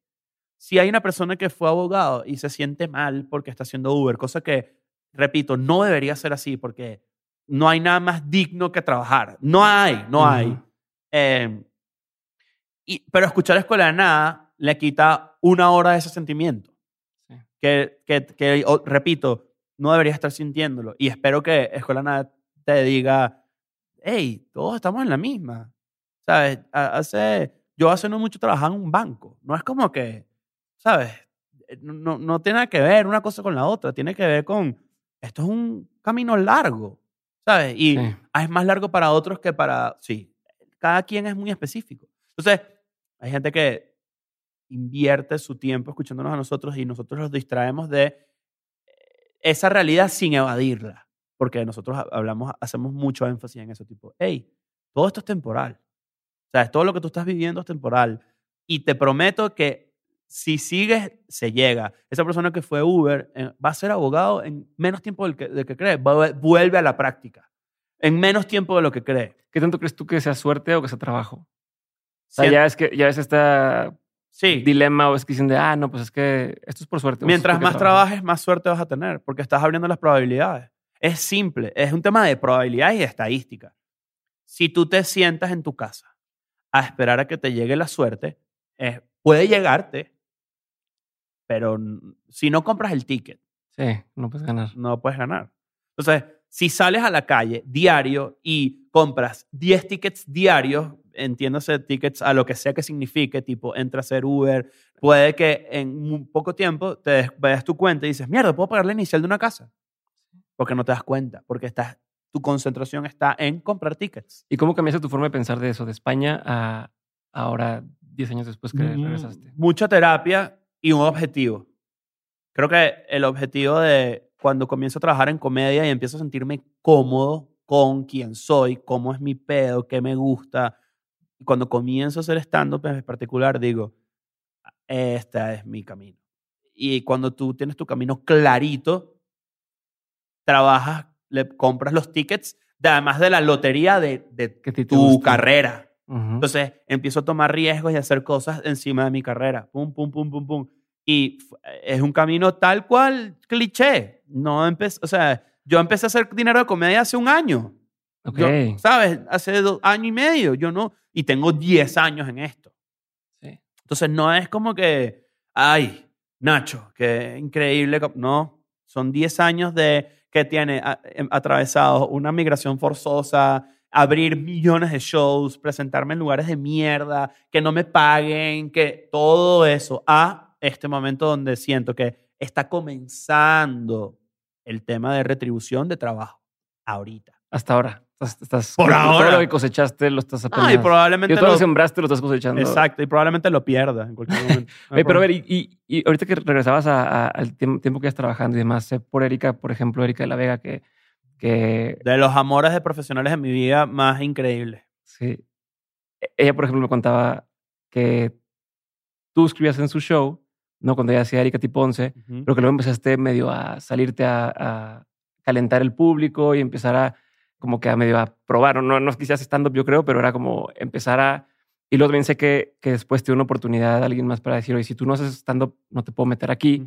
Eh, entonces, entraste medio sin querer también a, a- a empezarlo, ¿no? Y, y son varias preguntas en una. Una es, o sea, ¿qué tuvo que pasar? ¿O qué sentiste que fue lo que te ayudó a que eso avanzara tan rápido? Que sí, 10 años es mucho, pero igual es rápido para, Sí. para poder llegar al, al lugar donde estuvo Kevin Hart y Kevin Hart tenían que regalar boletos a que tú ya pudieras venderlos. Por un lado es esa pregunta, por otro lado es cómo te fuiste conectando con gente así, porque para cuando tú trabajaste con Erika o con Luis Chatein o con... to- ya eran gente Ya, La gente que ya, era la gente que estaba eh, eh, en el top, ¿no? Ahora con, con, con Tom Segura, Ujú. con Russell Peters. Hay una constante o una constante de que te apoya gente que ya está donde tú quieres estar. Es, es, ra- es raro que tú lo hayas visto porque yo no lo había visto así. O sea, tú me lo estás contando y digo, mierda, ¿verdad? Hay un patrón. Eso es lo que. En el caso de Erika, bueno, también, también sirve mucho decir que Erika básicamente es una persona increíble. O sea, de verdad que es de las, de las. Primero es un colegio ella sola, ¿no? Tipo, todo lo que yo viví escribiendo ese show. Primero me enseñó cómo funciona televisión desde adentro, que eh, es increíble. Y, y en su momento pasó que yo siempre he tenido como esa, ese, ese gusto por la comedia. Yo siempre he sido un comedy snob. Ujú. Entonces, la gente que trabajaba en Plop, que era esta agencia, que es esta agencia de contenidos de comedia, eh, había un amigo mío y, que se llama Chucho, Chucho Roldán. Yo conocía a Chucho de antes. Y cuando yo regreso de Madrid, él- él- yo le digo, ¿sabes qué? Él me dice, de hecho, yo trabajo en el Chigüiro Bipolar y todo esto. Yo quiero, yo, eh, mándame algo para ver si te metemos en Para el quien no equipo". sepa, el Chihuiro Bipolar era como el club, ¿no? O sea, era este medio, pero que todo el mundo que aspiraba a caso de comedia ahí colaboraba. ¿no? Exactamente. El chihuire es como el de forma de acá, Ajá. como el The Onion en Estados Unidos, eh, Sí. pero de Venezuela ya era, es muy grande. No sé, no sé ahora, pero en su momento era top of the line. Y ese era el club de comedia do- donde tú querías pertenecer. Plop. Plop era donde estábamos, donde estaba todo el comediante que le iba bien. Ok. Eh, y a Plop le cae la producción del Late Night de Erika.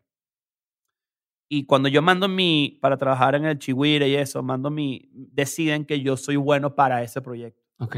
Y me llaman como que, vamos a que trabaje, quiero que Pero. ¿por qué dijiste voy a escribir? O sea, voy a participar en esto de comedia cuando tú trabajas antes en un banco y antes Sí, trabajas como yo- que no, no. porque yo, yo siempre tuve como que esos guiños La- y, esa, y ese coqueteo con, el, con la comedia en general. Mm. Y, y como que el, el definitivo fue Chucho diciéndome, mándame una, esto escrito para ver qué tal. Me acuerdo que mandé un sketch escrito y quedó, o sea, les gustó. Y, este, y era como que, bueno, estábamos metiendo en este proyecto de una en televisión, eh, además cable, no era como que, no era cualquier pendejada, ¿no? En ese momento no había Netflix ni nada de eso, Ujú. esas mamadas ahorita, ¿no? Entonces, cuando conozco a Erika, Erika no fue sino increíblemente cool, eh, a pesar de ser... Si era así, Erika, porque digo, ahorita la conozco y es súper buena onda y platicamos mucho, pero si Sí, era así, sí era. ahora mamonzona, así de soy la estrella. Eric- no, Saludos, Erika, lo no, siento adrede. No, eh, no y, y sabes que y Erika sabe, Erika tuvo una época mamona. ¿Sí? Sí.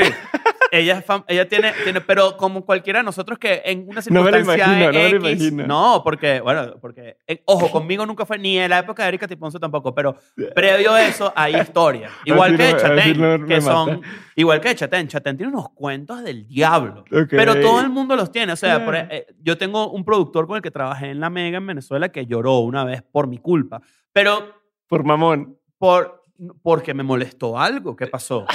Pero no, no, No, hay no, es que te necesidad. moleste algo, otra cosa es que lo hagas llorar. O sea, Ajá, es bueno, la forma en que ojo, reaccionas. pero a- también se alinearon que mucha sensibilidad y un peote. ¿no? pero, pero lo que quiero decir es que sí, en ca- hay leyendas urbanas de cada quien. ¿no? Ya, sí, claro. Y cuando tú conoces a esa persona te das cuenta como que ya entiendo que sí, es una persona exigente, es una persona perfeccionista, es una persona... Y coño, ¿Te ese- intimidaba? O sea, como decir, bueno, mames, o sea, claro. primer- sobre todo los primeros días era, era, era increíble. Y darme, ese fue mi primer encontronazo con, "Mm, la gente exitosa puede ser cool sí. y, puede ser, y puedes aprender mucho. Y cuando, cuando Erika Tipón, eh, en ese momento Chávez todavía vivía y eh, ese fue el enfrentamiento político que hubo entre Enrique Capriles y Chávez. Y Erika dijo a Vox Populi en una reunión, dijo, si Chávez gana de nuevo, yo me voy de Venezuela. Y recuerdo que cuando eso ocurrió, básicamente todos dijimos en el instante como que, bueno, Erika se va, porque Ah, ya. Era, era, era imposible que Chávez perdiera, ¿no?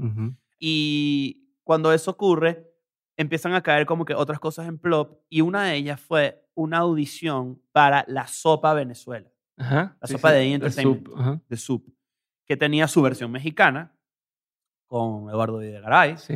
y que tenía su versión gringa con Joe McHale en ese momento, ¿no? Entonces, para esa audición entramos todos, todos los que... Yo no tenía carrera de stand-up, no tenía nada.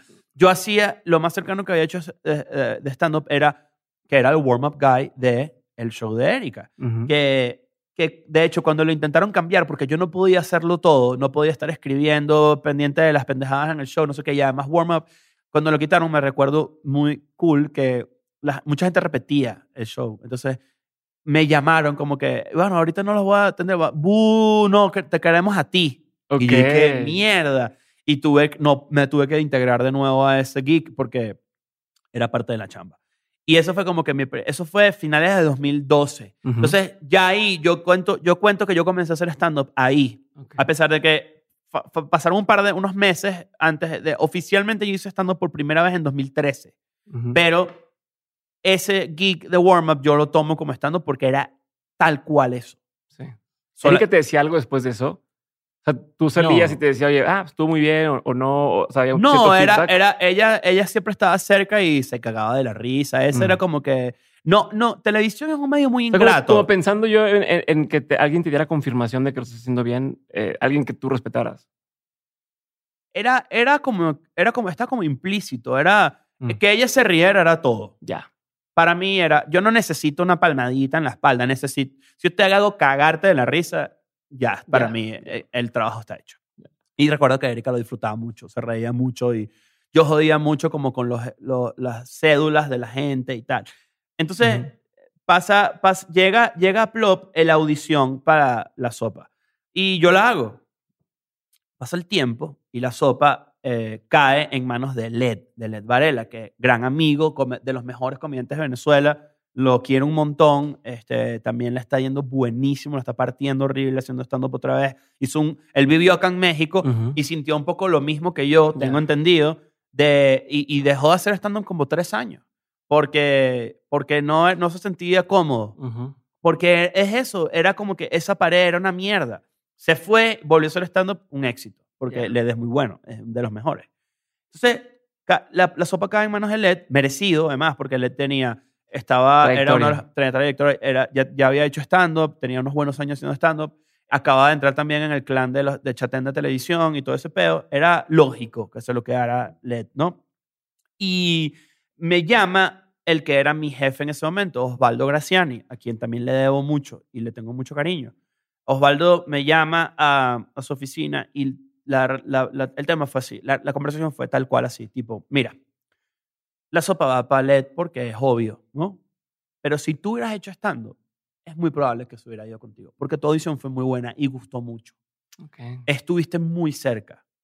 Entonces, si tú no te pones a hacer estando, te va a partir tu puta madre. En, Ok. te va a caer a Eh, eh, coñazo. ajá, en, en, En venezolano. Ajá, en Te va- te va a caer a coñazo. Ok.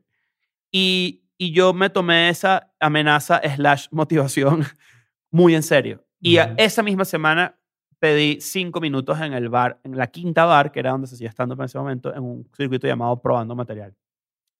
Fui a hacer estando por primera vez ahí y me fue bien. Ok. Esa presentación la tengo grabada, de hecho. Eh, Pásamela para. es- es- es- a mí me, me da mucho cringe, pero te lo voy a pasar. Sí. Y, y de ahí no paré. No paré. Fue como que él vio eso en mí, porque además sabía el amor que yo le tengo a este, a este craft, todo este pedo. El Él lo vio, el respeto que le tengo, el, el- el- la pasión que le tengo al stand-up en general. Yo soy una enciclopedia de esa mierda porque soy un idiota y me encanta. Entonces, Osvaldo me, me, me, me recuerdo que me, me dijo como que, "Ya tú vas a-". yo creo que él vio lo que yo estoy haciendo ahorita, solamente que lo vio 10 años atrás. Y vio como que este carajo tiene algo que, no sé. Sí, vio el potencial. me, me, me empujó por algo, porque él, de, él no se beneficiaba de eso, ¿sabes? Sí. Lo hizo de puro, de puro. Y yo siempre voy a estar agradecido para siempre de eso. Y a la, a la persona, a la otra persona que merece mi agradecimiento de crecimiento, sobre todo de horas, hombre, de, de, de show, Ujú. es a José, a José Rafael Guzmán. Sí. José, José me, que pertenecía a este clan de Plop, Jo- José Led, tal, este, ellos son como una punto cinco generación arriba de nosotros. Ujú. José me dijo, ¿quieres eh, abrirme mi gira nueva? Me pidieron un show solo, porque ellos habían hecho show como un conjunto. Y primero me dijo, ¿quieres ayudarme a escribirlo? Y yo dije, sí, claro. Escribimos No Quiero Show juntos. Él, en su mayoría, yo ayudé a hacer un par de cosas. Pero, este, y me dice, ¿quieres abrirme?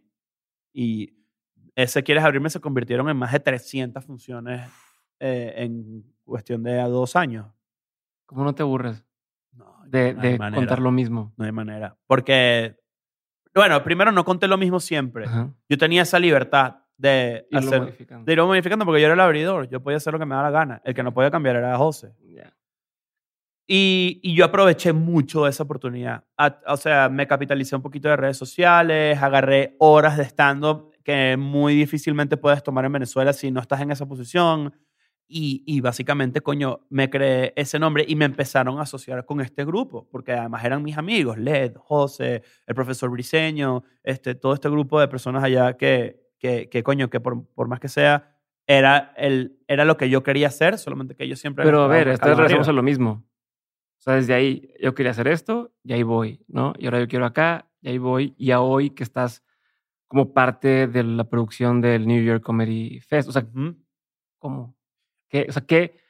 Si, si hubiera cosas que pudiera, porque yo sé que tu historia es, es única, tu forma de hacer cosas es única, pero a lo mejor pudieras desmenuzarme de, a ver, si alguien quisiera eh, repetir algo similar en cada una de sus industrias?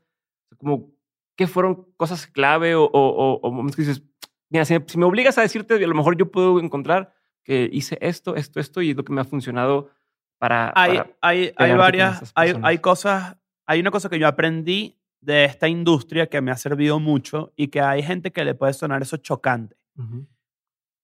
Todos tenemos agenda, ujú, ¿ok? ujú. Si tú estás en un cuarto con gente que pertenece al mismo medio, todo el mundo tiene una agenda. Sí. Yo descubrí que mientras tu agenda sea más transparente, más puertas se te abren. Si yo, yo nunca he sido un tipo penoso. Entonces yo me puedo acercar a alguien y yo le puedo decir exactamente qué me interesa de mi relación con esa persona y pongo de una vez en la mesa qué tengo yo para ofrecer. Ok. Eso, eso no quita que podamos tener una amistad. Solamente que Y aquí, eh, sí, ya de entrada ya aquí están mis cartas. eh, Eh, que, que, le, que, le, que, por ejemplo, yo, yo siempre voy encima de la gente diciendo, vamos a hacer algo juntos, vamos a hacer algo juntos, vamos a hacer algo juntos. Yo creo que esa habilidad que yo tengo social, que no es común, porque además, por ejemplo, sé que muchos amigos me lo dicen como que, digo, yo te- eh, eso es una habilidad que yo tengo honesta. Tipo, yo voy a un lugar y yo puedo hacer que la persona que yo estoy interesada, que me presta atención, me preste atención. ya. Puede pasar algo, puede no pasar algo pero Ujú. pasa. Y yo no le tengo miedo a eso. Yo le Ok. escribí a Tom y lo Ujú. monté en el podcast y me hice amigo de él. A mí, Russell me dijo, montate. Le dije que sí. Porque, porque vuelvo a lo mismo. Hay lugares donde me da hueva estar. Porque no, me, no siento que pertenezca ahí, pero sé que lo tengo que hacer. Mm. Y que de ahí pueden salir oportunidades. Ergo, me presento en, eh, en inglés. eh, Tom se monta, bla, bla, bla, ¿no? Ok. Entonces, si yo tendría que decirle a alguien qué ha pasado para que yo tenga este crecimiento, es siempre tener mi agenda transparente. Es, yo quiero ser tu amigo, pero también me interesa mucho ser tu amigo. Ujú. Me conviene. Y quiero dejarlo claro, porque no quiero que tú pienses que yo estoy como que, ay, sí, claro que es un interés, pero es un interés sano. Yo también quiero traer cosas a la mesa que te beneficien a ti. Sí. Y hay gente que tiene un conflicto con eso, porque siente que como que no es ético, puede ser. Cuando se hace todo el tiempo, solamente que la gente lo esconde. Al revés. Ajá. ¿Sabes? Entonces yo creo que mientras tú más transparente puedas ser, la gente te aprecia más porque eres es muy honesto y tu ayuda es honesta, real. Si yo le digo a alguien, coño, si tú me ayudas con esto, yo pongo mi disposición, tú tienes a mi uh, Nosotros hablamos mucho de Escuela Nada del mercado de favores. Hay un mercado de favores. Sí, la gente se paga entre ellos, aparte de tu comunidad de, ah, este cuate no puede pagar el boleto para el show, yo se lo pago. Claro, pero no, no, no tanto eso, sino me refiero ya a una forma más figurativa, tipo, Ok. tipo, em, vamos a poner un ejemplo, si O sea, un favor es un, un currency, es, un- Sí, es, un- es- es una moneda. es una moneda. Entonces, yo sé que, por ejemplo, para ponerte, si Carlos Vallarta me llama y me dice, hey, quiero que hagas un show mío, ya yo sé que yo le voy a deber algo a él y me voy a sentir obligado a hacerlo. ya. Porque siento que, yo siento que le debo un favor a Russell, por ejemplo. Ujú. Yo siento que le debo un favor a Tom, a pesar de que él me invitó a su... Porque ellos, ellos fueron amables conmigo y Sí, es una combinación de siento, siento que se lo debo, siento que se lo debo, pero no como una obligación. No, no les debo "Qui- nada, quiero- honestamente. Ajá, quiero devolverle el favor. Yo, yo soy la persona que me diste algo cool, me encantaría retribuírtelo. Ya. Entonces, yo soy muy, yo no, te, yo no le tengo miedo a la gente en ese sentido. Tipo, yo puedo estar en un lugar y decirle a alguien, ¿sabes qué? Quiero hacer algo contigo. No me da miedo decírtelo. Y creo que puedo traerte algo cool a la mesa que te pueda interesar. O, o, o dame una oportunidad. ¿Sabes? Es, yo creo que es perder ese miedo me ha abierto muchas puertas. Ok. Entonces, si yo trajera algo de mi personalidad a las cosas que he llegado a lograr, creo que va por ahí. Ok. Ahora, explícame ahora sí. New York Comedy Festival. El New York Comedy Festival. Por donde vamos a regresar a donde iniciamos. El, el, cuando me decido... eh, cuan- eh, eh, Español Please es este, este Ajá. circuito andando, tal, no sé qué, y me escribe Angelo y me escribe Andrés y me dicen, nos acaban de invitar al New York Comedy Festival y vamos a hacer dos shows. Ujú. Y yo dije, verga, esto no es algo normal. Y ahí fue cuando yo decidí, dije, vi el potencial y Pausa, ponme contexto. ¿Qué, para quien no tenemos, quién, ¿qué es el New York Comedy Festival? el New York Comedy ¿Qué tan grande es? ¿Qué venues hay? O sea, Mira, ¿cómo? el New York Comedy Festival es una semana, casi una semana entera de comedia en Nueva York, donde va todos los comediantes grandes de Estados Unidos, se presentan al- as- casi que en simultáneo en una especie de festival que se da en toda la ciudad. Cada hueco donde ha habido comedia, va a haber comedia premium esa noche. Entonces, vas a ver eh, desde el Madison Square Garden hasta un chiringuito pequeñito de comedia eh, gringa. Entonces, si ves el, el afiche, hay como que miles y miles de shows y de gente y no sé qué. Es como, es como un- una super feria que se da en la infraestructura de Nueva York. Sí. Entonces, y para, para eso no puede, la organización del New York Festival, tú no te puedes como que, ay, voy a presentarme en New York. Fe-". No, ellos te tienen que invitar y te tienen que aprobar y te tienen, es todo un Ujú. tema burocrático de, de chapas. Y como la oferta de shows en español es tan limitada, vieron una oportunidad muy cool en Español Please, que además se presenta de una manera muy cool, es bonito, eh, tiene, tiene, es multicultural, es una cosa muy bonita. Y cuando yo vi esa oportunidad, primero ellos me invitaron de, de calle, me dijeron, ¿quieres venir? Y esto no es un lugar donde me van a pagar ni nada por el estilo. Esto es amor al arte es- y es la chapa de Ajá. New York Comedy Festival. Sí. Y les dije, no solamente quiero ir, quiero hablar con ustedes de negocio. Yo quiero que esto crezca. Yo necesito que esto crezca. Porque ya lo estoy viendo y el hecho de que hayan logrado Angelo y Andrés la atención del New York Comedy Festival y que además me hayan considerado a mí es súper honra- súper honrado. A mí me, me, me- me- ese tipo de cosas me conmueven muchísimo porque una vez más, y creo que es como casi que el, el, el, el leitmotiv de esta conversación entre tú y yo, no tenían por qué hacerlo. ¿sabes? Eh, ese, ese, ese impulso de gente a- por ser amable y ser cool ha movido toda mi carrera, ahora que lo estoy hablando. No lo, no lo, eh, Erika no tenía por qué contratarme a mí, no me conocía, ¿sabes? Osvaldo no tenía por qué decirme, ve a hacer stand José Rafael no tenía por qué decirme, ábreme el show. Tom no tenía por qué decirme, ven acá. David no tenía por qué decirme, confío en ti, vamos a ver un improv, a ver qué pasa. Russell no tenía por qué decir, son puros, no tenían por qué decirme, pero lo hicieron. Yo tengo que empezar a hacer lo mismo con todo lo que me rodea, porque es la única manera que yo siento que le devuelvo eso. Y yo no soy un tipo de energético ni hace peo, pero sí creo que el mundo es mejor si tú, coño, das lo que te recibes también. Me parece que es algo cool. Qué chingón. ¿Y qué vas a hacer en el York? O sea, ¿vas a presentarte? ¿Vas a Me producir? presento- me prese- pero estoy a- produciendo. Este, ¿Qué significa producir en ese, en ese ámbito? En este contexto es muy simple. Por ejemplo, vamos a, a grabarlo, entonces yo proporciono el dinero para, para producirlo y alquilar las cámaras, todo el equipo, todo ese peo. Hay un comediante, hicimos un, bueno, hicimos no, en ese momento yo no pertenecía al equipo, pero eh, Español Se Please hizo. una, exacto, se hizo una, una función en Miami. Ujú. Entonces, el comediante que más destacó esa noche se ganó un puesto y entonces yo me voy a encargar de acomodarlo. Eh, vamos a hacer que el New York Comedy Festival sea como que el media kit para, y eso lo voy a producir yo de mi bolsillo y, es, y ya como eje- productor ejecutivo de ese proyecto, creo que este, tenemos infinidad de cosas que quiero inventar. Tener un pie metido en Nueva York es mi sueño en ese sentido. Eh, ahora tengo un lugar fijo para donde presentarme cuando me dé la gana. Es mío, además, también es parte mío Sí. es como que es muy cool. Y además no solamente Español Please, sino Press 1 for English, que es como que la, la vertiente de comedia en inglés para latinos. Sí. Eh, que sí, que toca temáticas de. Ajá. Entonces, vamos a... eh, eh, la el, el, o sea, el potencial es infinito. Y soy muy afortunado de, de poder meterme eh, a, a apoyar con visión, con experiencia, con plataforma, con dinero, este, en un proyecto como este que estoy seguro, así no pase nada, es un, eh, llena el alma de cualquier comediante de orgullo y de ver, ofrecerle a cualquier comediante del mundo que habla en español, que tiene un espacio en Nueva York. Qué chingón. Ahorita que estás viviendo eso y que estás.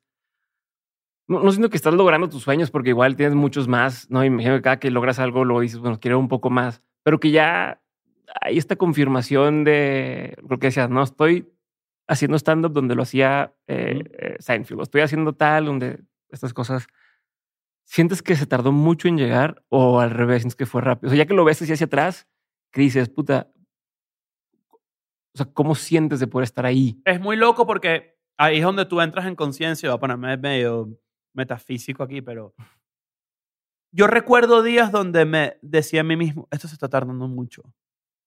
Pero cuando lo veo hoy, que lo tengo, tengo esta porción de, la, de la ambición, porque no tengo la ambición completa y esto no es... un- Nunca, lo- nunca se logra. Eso es algo que... Eso es un- una idea muy absurda. Tú no logras cosas. Tú sigues logrando pequeñas cosas que no terminas. no terminas. Porque eh, eh, lograr llenar un improv es increíble. Llenar dos es increíble. Seguir llenándolo dentro de 10 años y más es la meta. Y eso, o sea, mantener ese ritmo de trabajo y de, y de ah, y, y ambición sana y cool y realista y, y arriesgada es complicado. Hay días donde recuerdo que eh, no la pasaba bien diciendo, esto no va a ocurrir. Entonces, es relativo. He sentido las dos cosas.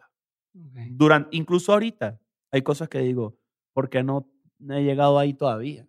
Si lo tengo, este, si lo tengo ahí, ¿sabes? Hay, hay conversaciones con plataformas para un especial mío, por ejemplo, pero esa conversación tiene dos años. Ya. Y digo, ¿qué más necesitas de mí? Sí, sí, sí. Y ese soy yo, ese es mi ego siendo estúpido, porque no depende de mí eso, de, de mí depende yo trabajar y hacer las cosas y que ese tipo de cosas se den en el momento que se tenga que dar. ¿Y cómo manejas la presión ahora? Pues cuando nadie te conocía, hay cierta presión de quiero agradar, ¿no? O quiero hacer reír o que, la- o que funcione lo que estoy haciendo. Ya que funciona, y ya que pones un estándar, y la gente cada vez tiene una expectativa pues, un poco mayor y un poco mayor, ¿cómo lidias con esa presión? ¿Cómo manejas ese tema de, a ver, estoy escribiendo algo es suficientemente bueno para superar lo que yo hacía antes? No sé si te lo preguntas y hay, cómo lo... hay, hay momentos de momentos. Por ejemplo, Macadamia, que es mi show actual que acabo de estrenar, yo precisamente por ese, esa alergia que desarrollé a presentarme en México, esa era una obra completamente nueva que yo nunca había probado en ninguna parte. Entonces yo básicamente el primer show que hice de esta gira... a cierto punto es como lo contraintuitivo todo lo que te dicen, ¿no? De, de hazlo, hazlo, hazlo, quitas, pules, haces, quitas. Que sí. Es que inevitablemente es así. Ahora, yo tomé el riesgo de comenzar a hacer eso con una hora de contenido. Que las primeras veces se transformó en hora y media, hora cuarenta, por ejemplo. Ok. Y el, después del primer show, por ejemplo, Oka, curiosamente, Oka, mi novia, vamos a cumplir el año que viene tres años juntos. Tenemos dos años viviendo juntos. Oka me ha visto hacer stand-up tres veces. ¿Ok? Y a ella, ella me, me dijo un ella vino al inicio de la gira de Macadamia, vio mis primeros dos shows, que uno fue en Nashville y otro fue en Chicago. Ella, ella me dice, tipo, me, me llama mucho la atención y me impresiona mucho, y va- valga las flores a mí mismo eh, en el momento, pero me impresiona mucho cómo el show cambió literalmente de una noche a otra, de una ciudad a otra, de cómo tú vas ubicando qué funciona y qué no, y ahora el show es completamente distinto al que hiciste por primera vez hace horas. Y dije, ese es el trabajo. Ahora, no tengo la oportunidad de probarlo, voy a intentar cambiar eso, ¿para qué? Porque yo lo que imagino es, coño, si tengo esa habilidad y tengo ese talento y tengo esa forma de hacerlo, imagínate si practicara. Ujú. ¿Sabes? Entonces estoy es pensando en cómo hago para empezar a... Y eso fue una hora de contenido nueva que yo puedo... Entonces, el reto es, ¿cuántas horas de contenido puedo hacer al año? Entonces, ya yo, ya yo estoy pensando en que es una hora anual, por ejemplo. Y eso me obliga a mí a despedirme de chistes que sé que son un hit, que es, el, que es el la verdadera droga del asunto. Hay, gente, hay comediantes que yo he visto que no dejan de hacer su mismo chiste en años. Sí. Y yo entiendo, ay, qué chévere, las risas te encantan, pero ¿dónde está el crecimiento Y ahí? sigue. Eh, entonces, yo, yo estoy comenzando. Macadamia es sin duda y por muy largo la mejor hora de comedia que he escrito, a pesar de que me costó mucho despedirme de los chistes, a los, los, cual, los chistes que estaban atachados a una historia. Porque discapacitado era la historia de los chistes que me, que me hicieron meterme en aquel pedote mediático y ese peo, ¿no? Que no, me, no es agradable. Hay gente que cree que es cool. Y definitivamente, gracias a mi educación y a mi support system y todo ese pedo, pude, sa- pude sacar adelante y defenderme y decir, hey, hey, hey, yo no odio a nadie ni yo hago comedia. Pero no, no es algo que me gusta, que la gente la pase mal ni nada por el estilo, si la gente se ofende o no. Eso es relativo y quien tenga razón o no, lo que yo, yo no quiero tener ese tipo de controversias más nunca. Yo hago stand-up y hago comedia y las personas que le gusta, que esté. La persona no le guste, ojalá te guste algún día. Ah, pero tú vas a regresar a la presión. ¿Sientes la presión? Sí, por supuesto. O sea, Eh, el, el de seguir avanzando. O sea, el de ya generé tanta... me, me- o sea, ya salí en Forbes, ya salí en el New York Times, ya hice, ya llené este espacio, ¿no? Esa presión de, pues, no, no puedo aflojarle, ¿no? No puedo, oye, escuela de nada, ya hizo estos eventos, se llenaron, tenemos tantas descargas más o menos eh, sí, sí, sí. cada tiempo que no bajen. O sea, ¿cómo- Es una cómo? presión constante porque además estamos claros que este negocio es ingrato para el coño. Entonces, es, yo tengo que vivir todos los días como si este fuera el último día que me va bien. Entonces, yo sé que yo, yo, yo sé que la probabilidad es muy baja de que, y no quiero, quiero decirlo desde la manera más buena de energía hacia mí posible, quiero, quiero creer que mi ética de trabajo y mi, mi constancia y mi, y mi esfuerzo no puede bajar de donde está ahorita, porque no me sentiría cómodo. Yo, no, yo tengo un día de vacaciones y me siento como que Ya, estoy perdiendo tiempo ya. esto no está bien. ¿Qué puedo hacer? Entonces, ya, ya tengo eso en mi sistema. Mi ADN está así. Y mi ADN así le va bien.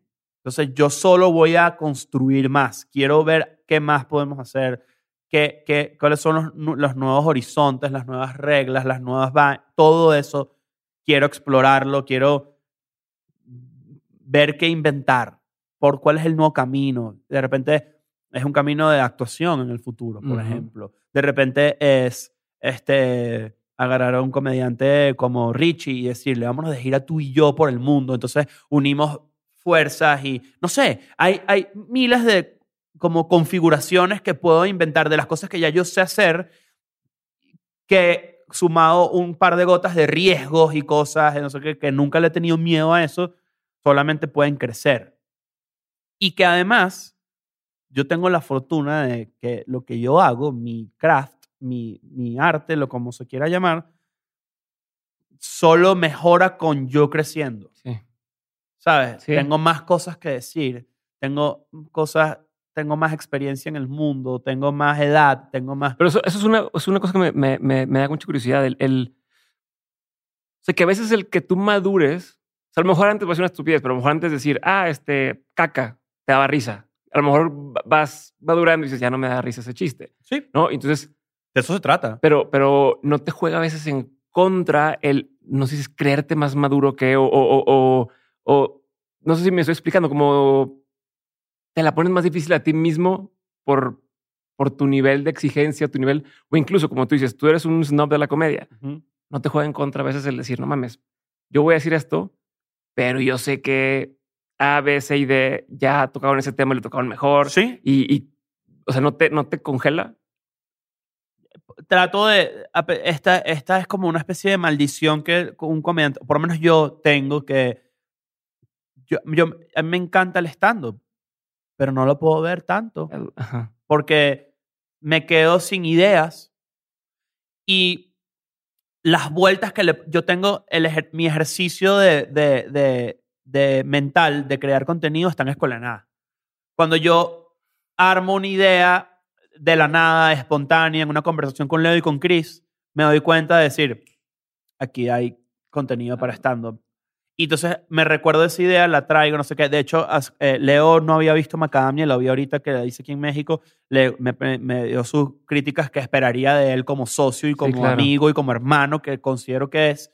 Y una de las críticas fue como que mucho, veo que, ah, o sea, como que potenciaste ideas que has dicho de Escuela Nada. Y eso es brutal y al mismo tiempo puede ser algo negativo, porque de repente alguien vio esa historia. Pero no es lo mismo porque el formato es otro. Sí. Entonces, eh, y son experiencias mías. Sí. Entonces, eh, yo eso lo tomé como que, cool, es que mi patio de recreo es escuela de nada. Y la tarea la hago en el recreo a veces. Entonces, Ok. me la llevo a mi casa y digo, mmm, esto es historia. Y, y entonces lo armo en estructura de stand-up y en lenguaje de stand-up. Y yo quisiera cambiar eso a escenario. Sí. Es inevitable que salgan a escuela nada porque la conversación siempre está ahí. Pero el, el nuevo truco, mi reto 2022, creo yo, y por eso tengo ahorita conversaciones chéverísimas con Rodrigo y con Richie y todo eso, es, es meterme en, en- a probar en escenario otra vez, como lo hacía en Venezuela en su momento, porque tengo que ya adaptar México a mi casa, tengo que pa- pasarme el switch, es mi casa, punto. Buenísimo. Nacho, voy a pasar a una parte de preguntas concretas. La pregunta es concreta, la respuesta no tiene que ser. Contestas y avanzamos. Sí. ¿Vale? Pregunta número uno. ¿Cuál ha sido uno de los peores consejos que te han dado? El peor, uno de los peores consejos que me han dado. Creo que cuando, cuando, cuando, me dan, cuando me dan consejos de cómo presentarme, cómo hacer comedia, Mm. no porque me lo, si- a- me lo diga, así me lo diga el mayor de los comediantes. En el, en el área de la comedia nadie te puede dar un buen consejo porque te están diciendo cómo ser como ellos y no como tú. Sí. Entonces creo que no es intencional el mal consejo, pero no escucho críticas de otros comediantes. No porque no los respete, sino porque eso me resta personalidad a mí. Eso creo que puede ser un mal consejo. Perdón, antes de seguir con las preguntas concretas, hay dos cosas que no te pregunté que te iba a preguntar y me van a matar si no las pregunto. Hágale. New York Times por Twitter Sí. y ibas a decir algo de Louis C.K. y te quedaste. Mm, rápidamente. Cuando me verifican en Twitter, yo lo primero que hice fue dedicarle una noche a descubrir qué significa estar verificado en Ah, Twitter. Ajá. ¿Qué O sea, puedo lograr con esto? Ajá.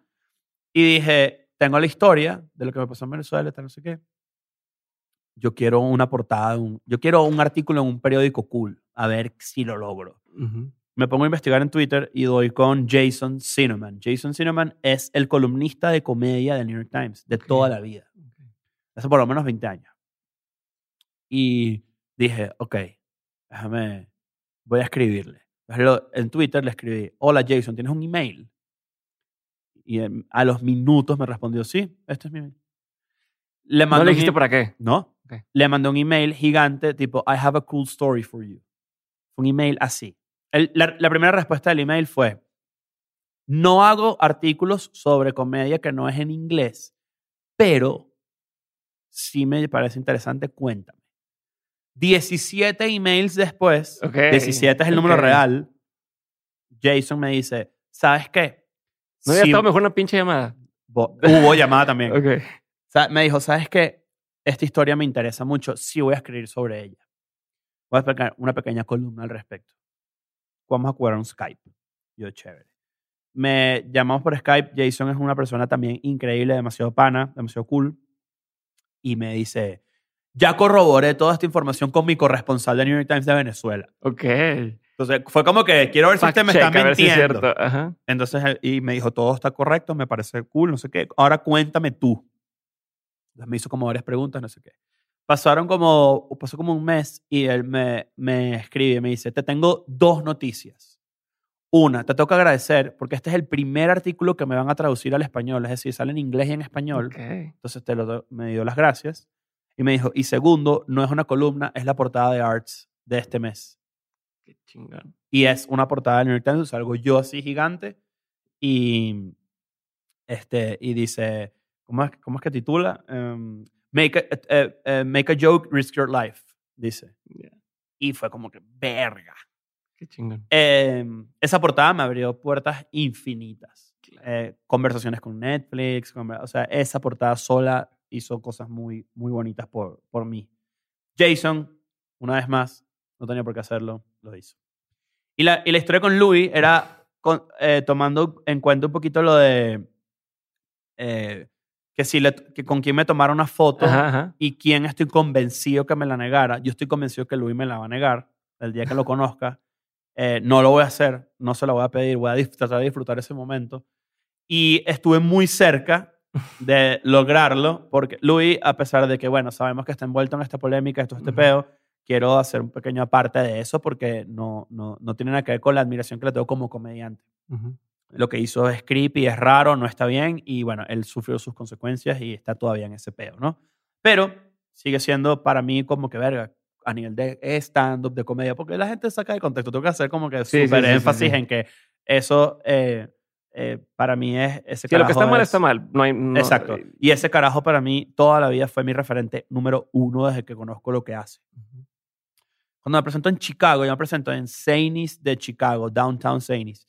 Eh, Chicago tiene dos Zanies. Zanies es como también como el improv y como el, es como una institución de comedias norteamericana increíble. En Zanies de Downtown es uno de los clubes también más antiguos de Estados Unidos. Creo que el tercer club más antiguo de Estados Unidos. Es una belleza de lugar. Es tal cual este lugar de todos los cuadros con todas las fotos. Ves a Chapel chiquito, jovencito, haciendo en la misma tarima. A Louis, a Mitch Hedberg, a Carlin, a gente que tú dices, verga, qué bolas que estoy aquí. Ujú. Bueno, me presento. So- fue mi primer sold out de Macadamia en la gira. Eh, Ah, acaba de ser esto. Sí, sí, esto fue ahorita. Increíble lugar, no sé qué, el show fue otro pedo, nos cagamos de la risa, no sé qué. Me quedo eh, en el lugar. Este, el manager, eh, eh, curiosamente, porque la simulación es una locura, el manager del, del Zanies eh, es el ex esposo de una amiga mía del, del- de, de la primaria. Y ella eh, también fue porque como que tienen una buena relación y son cool. Y yo, verga, o sea, qué bola, ¿cómo es posible? O sea, ¿de dónde? Es imposible, ¿sabes? Qué bola. Bueno, y me, y me dice, ¿sabes quién se presenta dentro de una semana? Aquí. Tiene cinco shows seguidos, Louis. Y yo le dije, a él se llama Brian, porque todo el mundo se llama Brian en mi historia. Pero sí, sí estoy seguro que se llama Brian. Yo le digo a Brian, le dije, yo quiero venir. Yo quiero ver el show nuevo de Louis. Y quiero conocerlo. Yo me tiré la mía de Sí. no tengo pena. Ajá. ¿sabes? Y él me dice, vale, déjame cuadrar todo y te aviso. Yo estaba dispuesto literalmente a ir de México a Chicago y a por vuelta nada más a ver el A ver. show de Louis porque ya yo lo he visto en vivo, pero tipo, yo quiero saber en qué anda, quiero saber de qué está hablando, ¿sabes? Ponerme un po- un poquito en contexto de cómo está él después de todo lo que le pasó y Sí. todo ese pedo me, me, me parece curioso. Entonces, este, insisto, insisto, insisto y no me dicen nada. Y de repente Brian, a través de David, mi manager, me manda a decir como que yo puedo hacer que esto ocurra, pero yo no quiero que Nacho se le rompa el corazón cuando conozca a Luis. Así. Ajá. No quiero con esto dejar certeza de que Luis es una persona de mierda porque no lo sé, no lo conozco. No quiero tomar yo A lo mejor no- está en un mal momento y, y no está ahí emocionalmente Eh, o lo que fuera. y o va- regresamos otra vez a lo mismo. Yo no quisiera molestar a nadie. Ujú. Entonces sí entiendo que como que, ¿para qué voy a ir para allá? Ah, "Uh, hola, ¿sabes? Ajá. El camerino como que soy súper fan. Volé desde México para verte. Ajá, hola. Hola, un placer, ¿sabes? Y en verdad eh, es una ridiculez de mi parte y él es un adulto que tiene derecho a tener la personalidad que le dé la gana Claro. y que no tiene que, no me tiene por qué conocer ni nada, pero entendí la protección por parte de Brian, tipo, él no es un tipo muy accesible según su criterio, no sé si es Sí, verdad o es claro, mentira, no quiero que, que te, te ilusiones y que te dé una patada, ¿sabes? Moral. Ujú. Y entendí, al mismo tiempo me sentí un poco subestimado diciendo, hey, ya entiendo este juego, Sí. me estaba culo, ¿sabes? Déjame ir y ya. Eh, yo, me, hay, hay que, yo, yo puedo, pero fue un gesto muy bonito de su parte de tratar de... Protegerte. Sí, el famoso No no, no conozco los héroes, exacto. Eh, eventualmente me lo cruzaré. Nos estuvimos cruzando mucho. Eh, lo sentí como una señal en Houston, en el improv también. Me presenté y él se presentaba la semana Yeah. siguiente. Estuvimos como que muy... En cualquier momento me cruzo y ya veremos si te- en una segunda parte de esta conversación te contaré si Luis es una persona culera o no. ¿Cre- ¿Crees en eso de las, de la, como, de las coincidencias, de la ley de la atracción, del universo, esas cosas? Porque todo lo que estás diciendo, Eh, eh, más, no, tiene un elemento más pragmático del que suena. Es, yo no lo atraigo, pero si lo busco, lo consigo. O sea, es más sencillo que ponerle un aura mística. claro. Es, yo quiero conocer a Luis. Si yo me pongo la tarea de hacerlo, lo conozco, pero no se lo voy a no se lo atribuyo a las energías ni hay muchas señales que te lo recuerdan constantemente, pero no es como que, ay, el destino. No. Bueno, Si lo eso, quiero, lo consigo. ¿Pueden decirle a Luis que entre? Por favor. Me moriría. de Imagínate así, de- así como programa de. Habla español. Él habla Sí, sí, español sí, muy bien. Sí, sí, yo en México, ¿no? Sí, sí. Nacho, voy a regresar rápido. Ya no vamos a tener tiempo para hacer todas las preguntas concretas, Hazlas. pero, pero Hagámosla. ah, va. Bueno, ahí va. Eh, ¿Qué opinión tienes que poca gente comparte contigo? ¿Qué, tengo? ¿Qué opinión tengo? Que poca gente comparte contigo. Mm, no me gusta Seinfeld. No Sí, a mí tampoco. me gusta nada. Me parece que es el... Son el- muy sonsos los chistes. ni, ni él, o sea, él, él, él- a él se le atribuye mucho más de lo que se debería. Su serie es Larry David, Kramer, Elaine y George. Lo siento mucho. Y esto es una opinión que va... Jerry, no. Lo siento. Y no me da risa en stand-up. Considero que es un dios de la comedia. Estoy clarísimo de su influencia en la comedia norteamericana. No me da risa. ¿Has visto el de, el de que van en el carro y Sí, Comedians in Car Getting Coffee. no lo entiendo? Lo veo por la gente que está invitada, no por él. No, Yo no veo a. Ricky Gervais ahí y me da risa Ricky Gervais. Me da risa el de Norm, por ejemplo, que acaba de morir. Me muero de la risa, pero no me da risa él. Sorry. Que es algo que la gente no sabe de ti y que si supiera le sorprendería. Que soy súper cursi. Soy romantiquísimo. ¿Sí? Pero tipo, no Solo lo escondes todo el tiempo, ¿no? O sea, No lo públicamente. escondo, pero es mío de mi casa. Es mío de mi, de mi relación. Soy, verga, o sea, no tienes idea. Tipo, yo soy el tipo que llega con flores un martes. Ese tipo de persona soy yo. Dentro de la parte de los consejos, ¿cuál sería uno de los mejores consejos que te dieron? No escuchar consejos de comediantes. ¿Ok? Y un consejo que tú antes dabas como bueno y que ya no darías. Em, antes, antes, antes consideraba que eh, había que invertirle 10 años a algo para que seas buenísimo. Siento que no. Ahorita cambié mi, mi opinión. Siento que si, si lo haces con suficiente frecuencia, así, pero agresiva, lo puedes lograr antes. Pero a ver, llevas 10 años haciendo esto tú. Sí. Y, y- y el Es que consejo- no, de- no, no- no era necesario tomarte 10 años para. No, siento que es que el camino de cada quien es muy distinto y muy específico. Yo estoy seguro que puede haber un chavito ahorita en Venezuela naciendo que me va a pasar a mí rapidísimo en estando, por ejemplo. Fácil.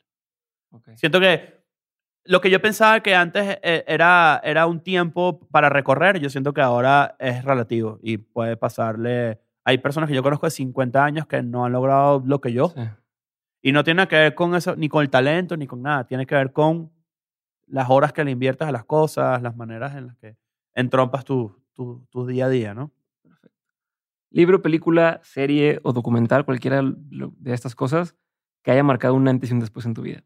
Hay un, hay un autor, hay un cronista americano que se llama Chuck Klosterman que me fascina y tiene un ojo crítico de la cultura pop increíble. Tiene un libro que se llama Eating the Dinosaur, que cada capítulo es una, es, o sea, es, es antológico, no, Está- no es una historia. Cuando escribe novelas es lo- malísimo, pero cuando, cuando, hace, Ok. cuando hace crítica de, de- A mí me volvió mierda ese, ese libro porque tiene un capítulo en específico que habla sobre las risas enlatadas en las series. Y dice Ajá. que eh, eh, una cosa que me volvió mierda el cerebro cuando leí eso fue como que esto es, esta es una de las prácticas más creepy de Hollywood porque esas risas nunca se han renovado y es muy probable que estés escuchando a pura gente muerta reírse. Qué loco. Sí, cierto. Bueno, este tipo tiene esa sensibilidad. Acaba de sacar un libro de los años, no, de la década de los 90, que no, tengo, no lo tengo a mano, pero este, increíble. O sea, me muero por comprarlo. Lo voy a comprar ahorita en Nueva York seguramente cuando vaya al, al New York Comedy Festival. Este, pero ese libro lo recomiendo. Y recomiendo, mucha gente me, me pregunta, ¿qué stand-up veo en Netflix? Vean uno que se llama Jigsaw, de un comediante escocés que se llama Daniel Sloss. Es la mera verga. Es, un, es, es como un apadrinado de Conan O'Brien. Vayan a Ok. verlo que les va a encantar. Chingón. ¿Qué te da mucha curiosidad hoy en día? Mm, me da mucha curiosidad. ¿Qué me da curiosidad? ¿A dónde va el internet? Me da mucha curiosidad. Tipo, ¿qué viene? ¿Sabes cuál es, qué, es- qué es lo nuevo? Sobre todo con el- la conversación del metaverso y ese tipo de cosas me llaman muchísimo la atención porque tengo la impresión que la vida física va a perder valor muy rápido en los próximos años. Y creo que todo va a estar concentrado en tu vida digital. Sí. Y no sé si eso es bueno o es malo, honestamente. No tengo todavía la información suficiente como para emitir un juicio de valor, pero interesante va a estar. Y me da mucha curiosidad. Lección memorable de tus padres, padrastro. ¿No quieras incluir? Suena, suena medio Jordan Peterson esto, pero mi padrastro no me dejó nunca no arreglar mi cuarto. Eso tiene, un, tiene una simbología increíble en cómo se refleja tu día a día y tu vida si tu cuarto está arreglado. Entonces, yo trato de nunca tener, tener la cama extendida y esas cosas porque setea todo tu día, esa actitud. Entonces, ese es un consejo que agradezco muchísimo y no lo entendí hasta no hace mucho. Ok. Vamos con la última pregunta. De todo lo que has vivido, tanto en lo personal como en lo laboral, has tenido un montón de aprendizajes. Mierda, sí. Si tuvieras que quedarte con tres aprendizajes que quisieras tener siempre presentes, ¿cuáles serían? No tenerle miedo a la gente. El, que, es- el constante, ¿qué es, lo que, qué es lo peor que puede pasar? Es pararte en el peor escenario y realmente estudiar si vale la pena volverse mierda mentalmente por ese peor escenario, a menos que sea de vida o muerte. Y hacer cosas que no tendrías por qué hacer. Sé cool con la gente que no conoces incluso. Especialmente la que no conoces. No tienes ni idea con quién te estás consiguiendo en el futuro. No sabes a quién le estás invirtiendo una semilla, ¿sabes? En el mercado de favores. No sabes a quién le estás dando una oportunidad que eventualmente se te puede devolver eh, como una inversión grande. Creo que esas tres cosas me, me definen cómo me comporto hoy. Hablemos en cinco años a ver cómo estoy.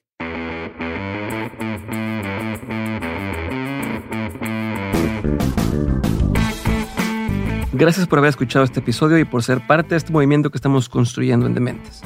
Si quieres ayudarme a hacer que más personas abran su mente, desafíen el status quo y que hagan realidad sus proyectos, puedes hacerlo corriendo la voz. Comparte este episodio, sube lo que aprendiste a Twitter o Instagram, escríbele un mensaje o etiqueta a mis invitados. Haz algún clip y súbelo a tus redes sociales, pero sobre todo, y lo más fácil que puedes hacer, es darle clic a seguir este episodio o dejar una reseña y regalarnos 5 estrellas en Spotify o Apple Podcast. Cualquiera de estas acciones hacen toda la diferencia. Por último, si quieres seguir aprendiendo, recuerda que todas las semanas envío el 7 de 7, el newsletter para los innovadores, aprendedores y emprendedores. En este mail que recibes te comparto los mejores recursos que voy encontrando de forma completamente gratuita. Entra a dementes.mx para suscribirte o da clic en el enlace que aparece en la descripción de este episodio. Espero verte muy pronto en el siguiente episodio. Si te quedaste con la duda de algo, en la página también puedes encontrar las notas de este episodio. Te un abrazo grande y nos vemos muy pronto.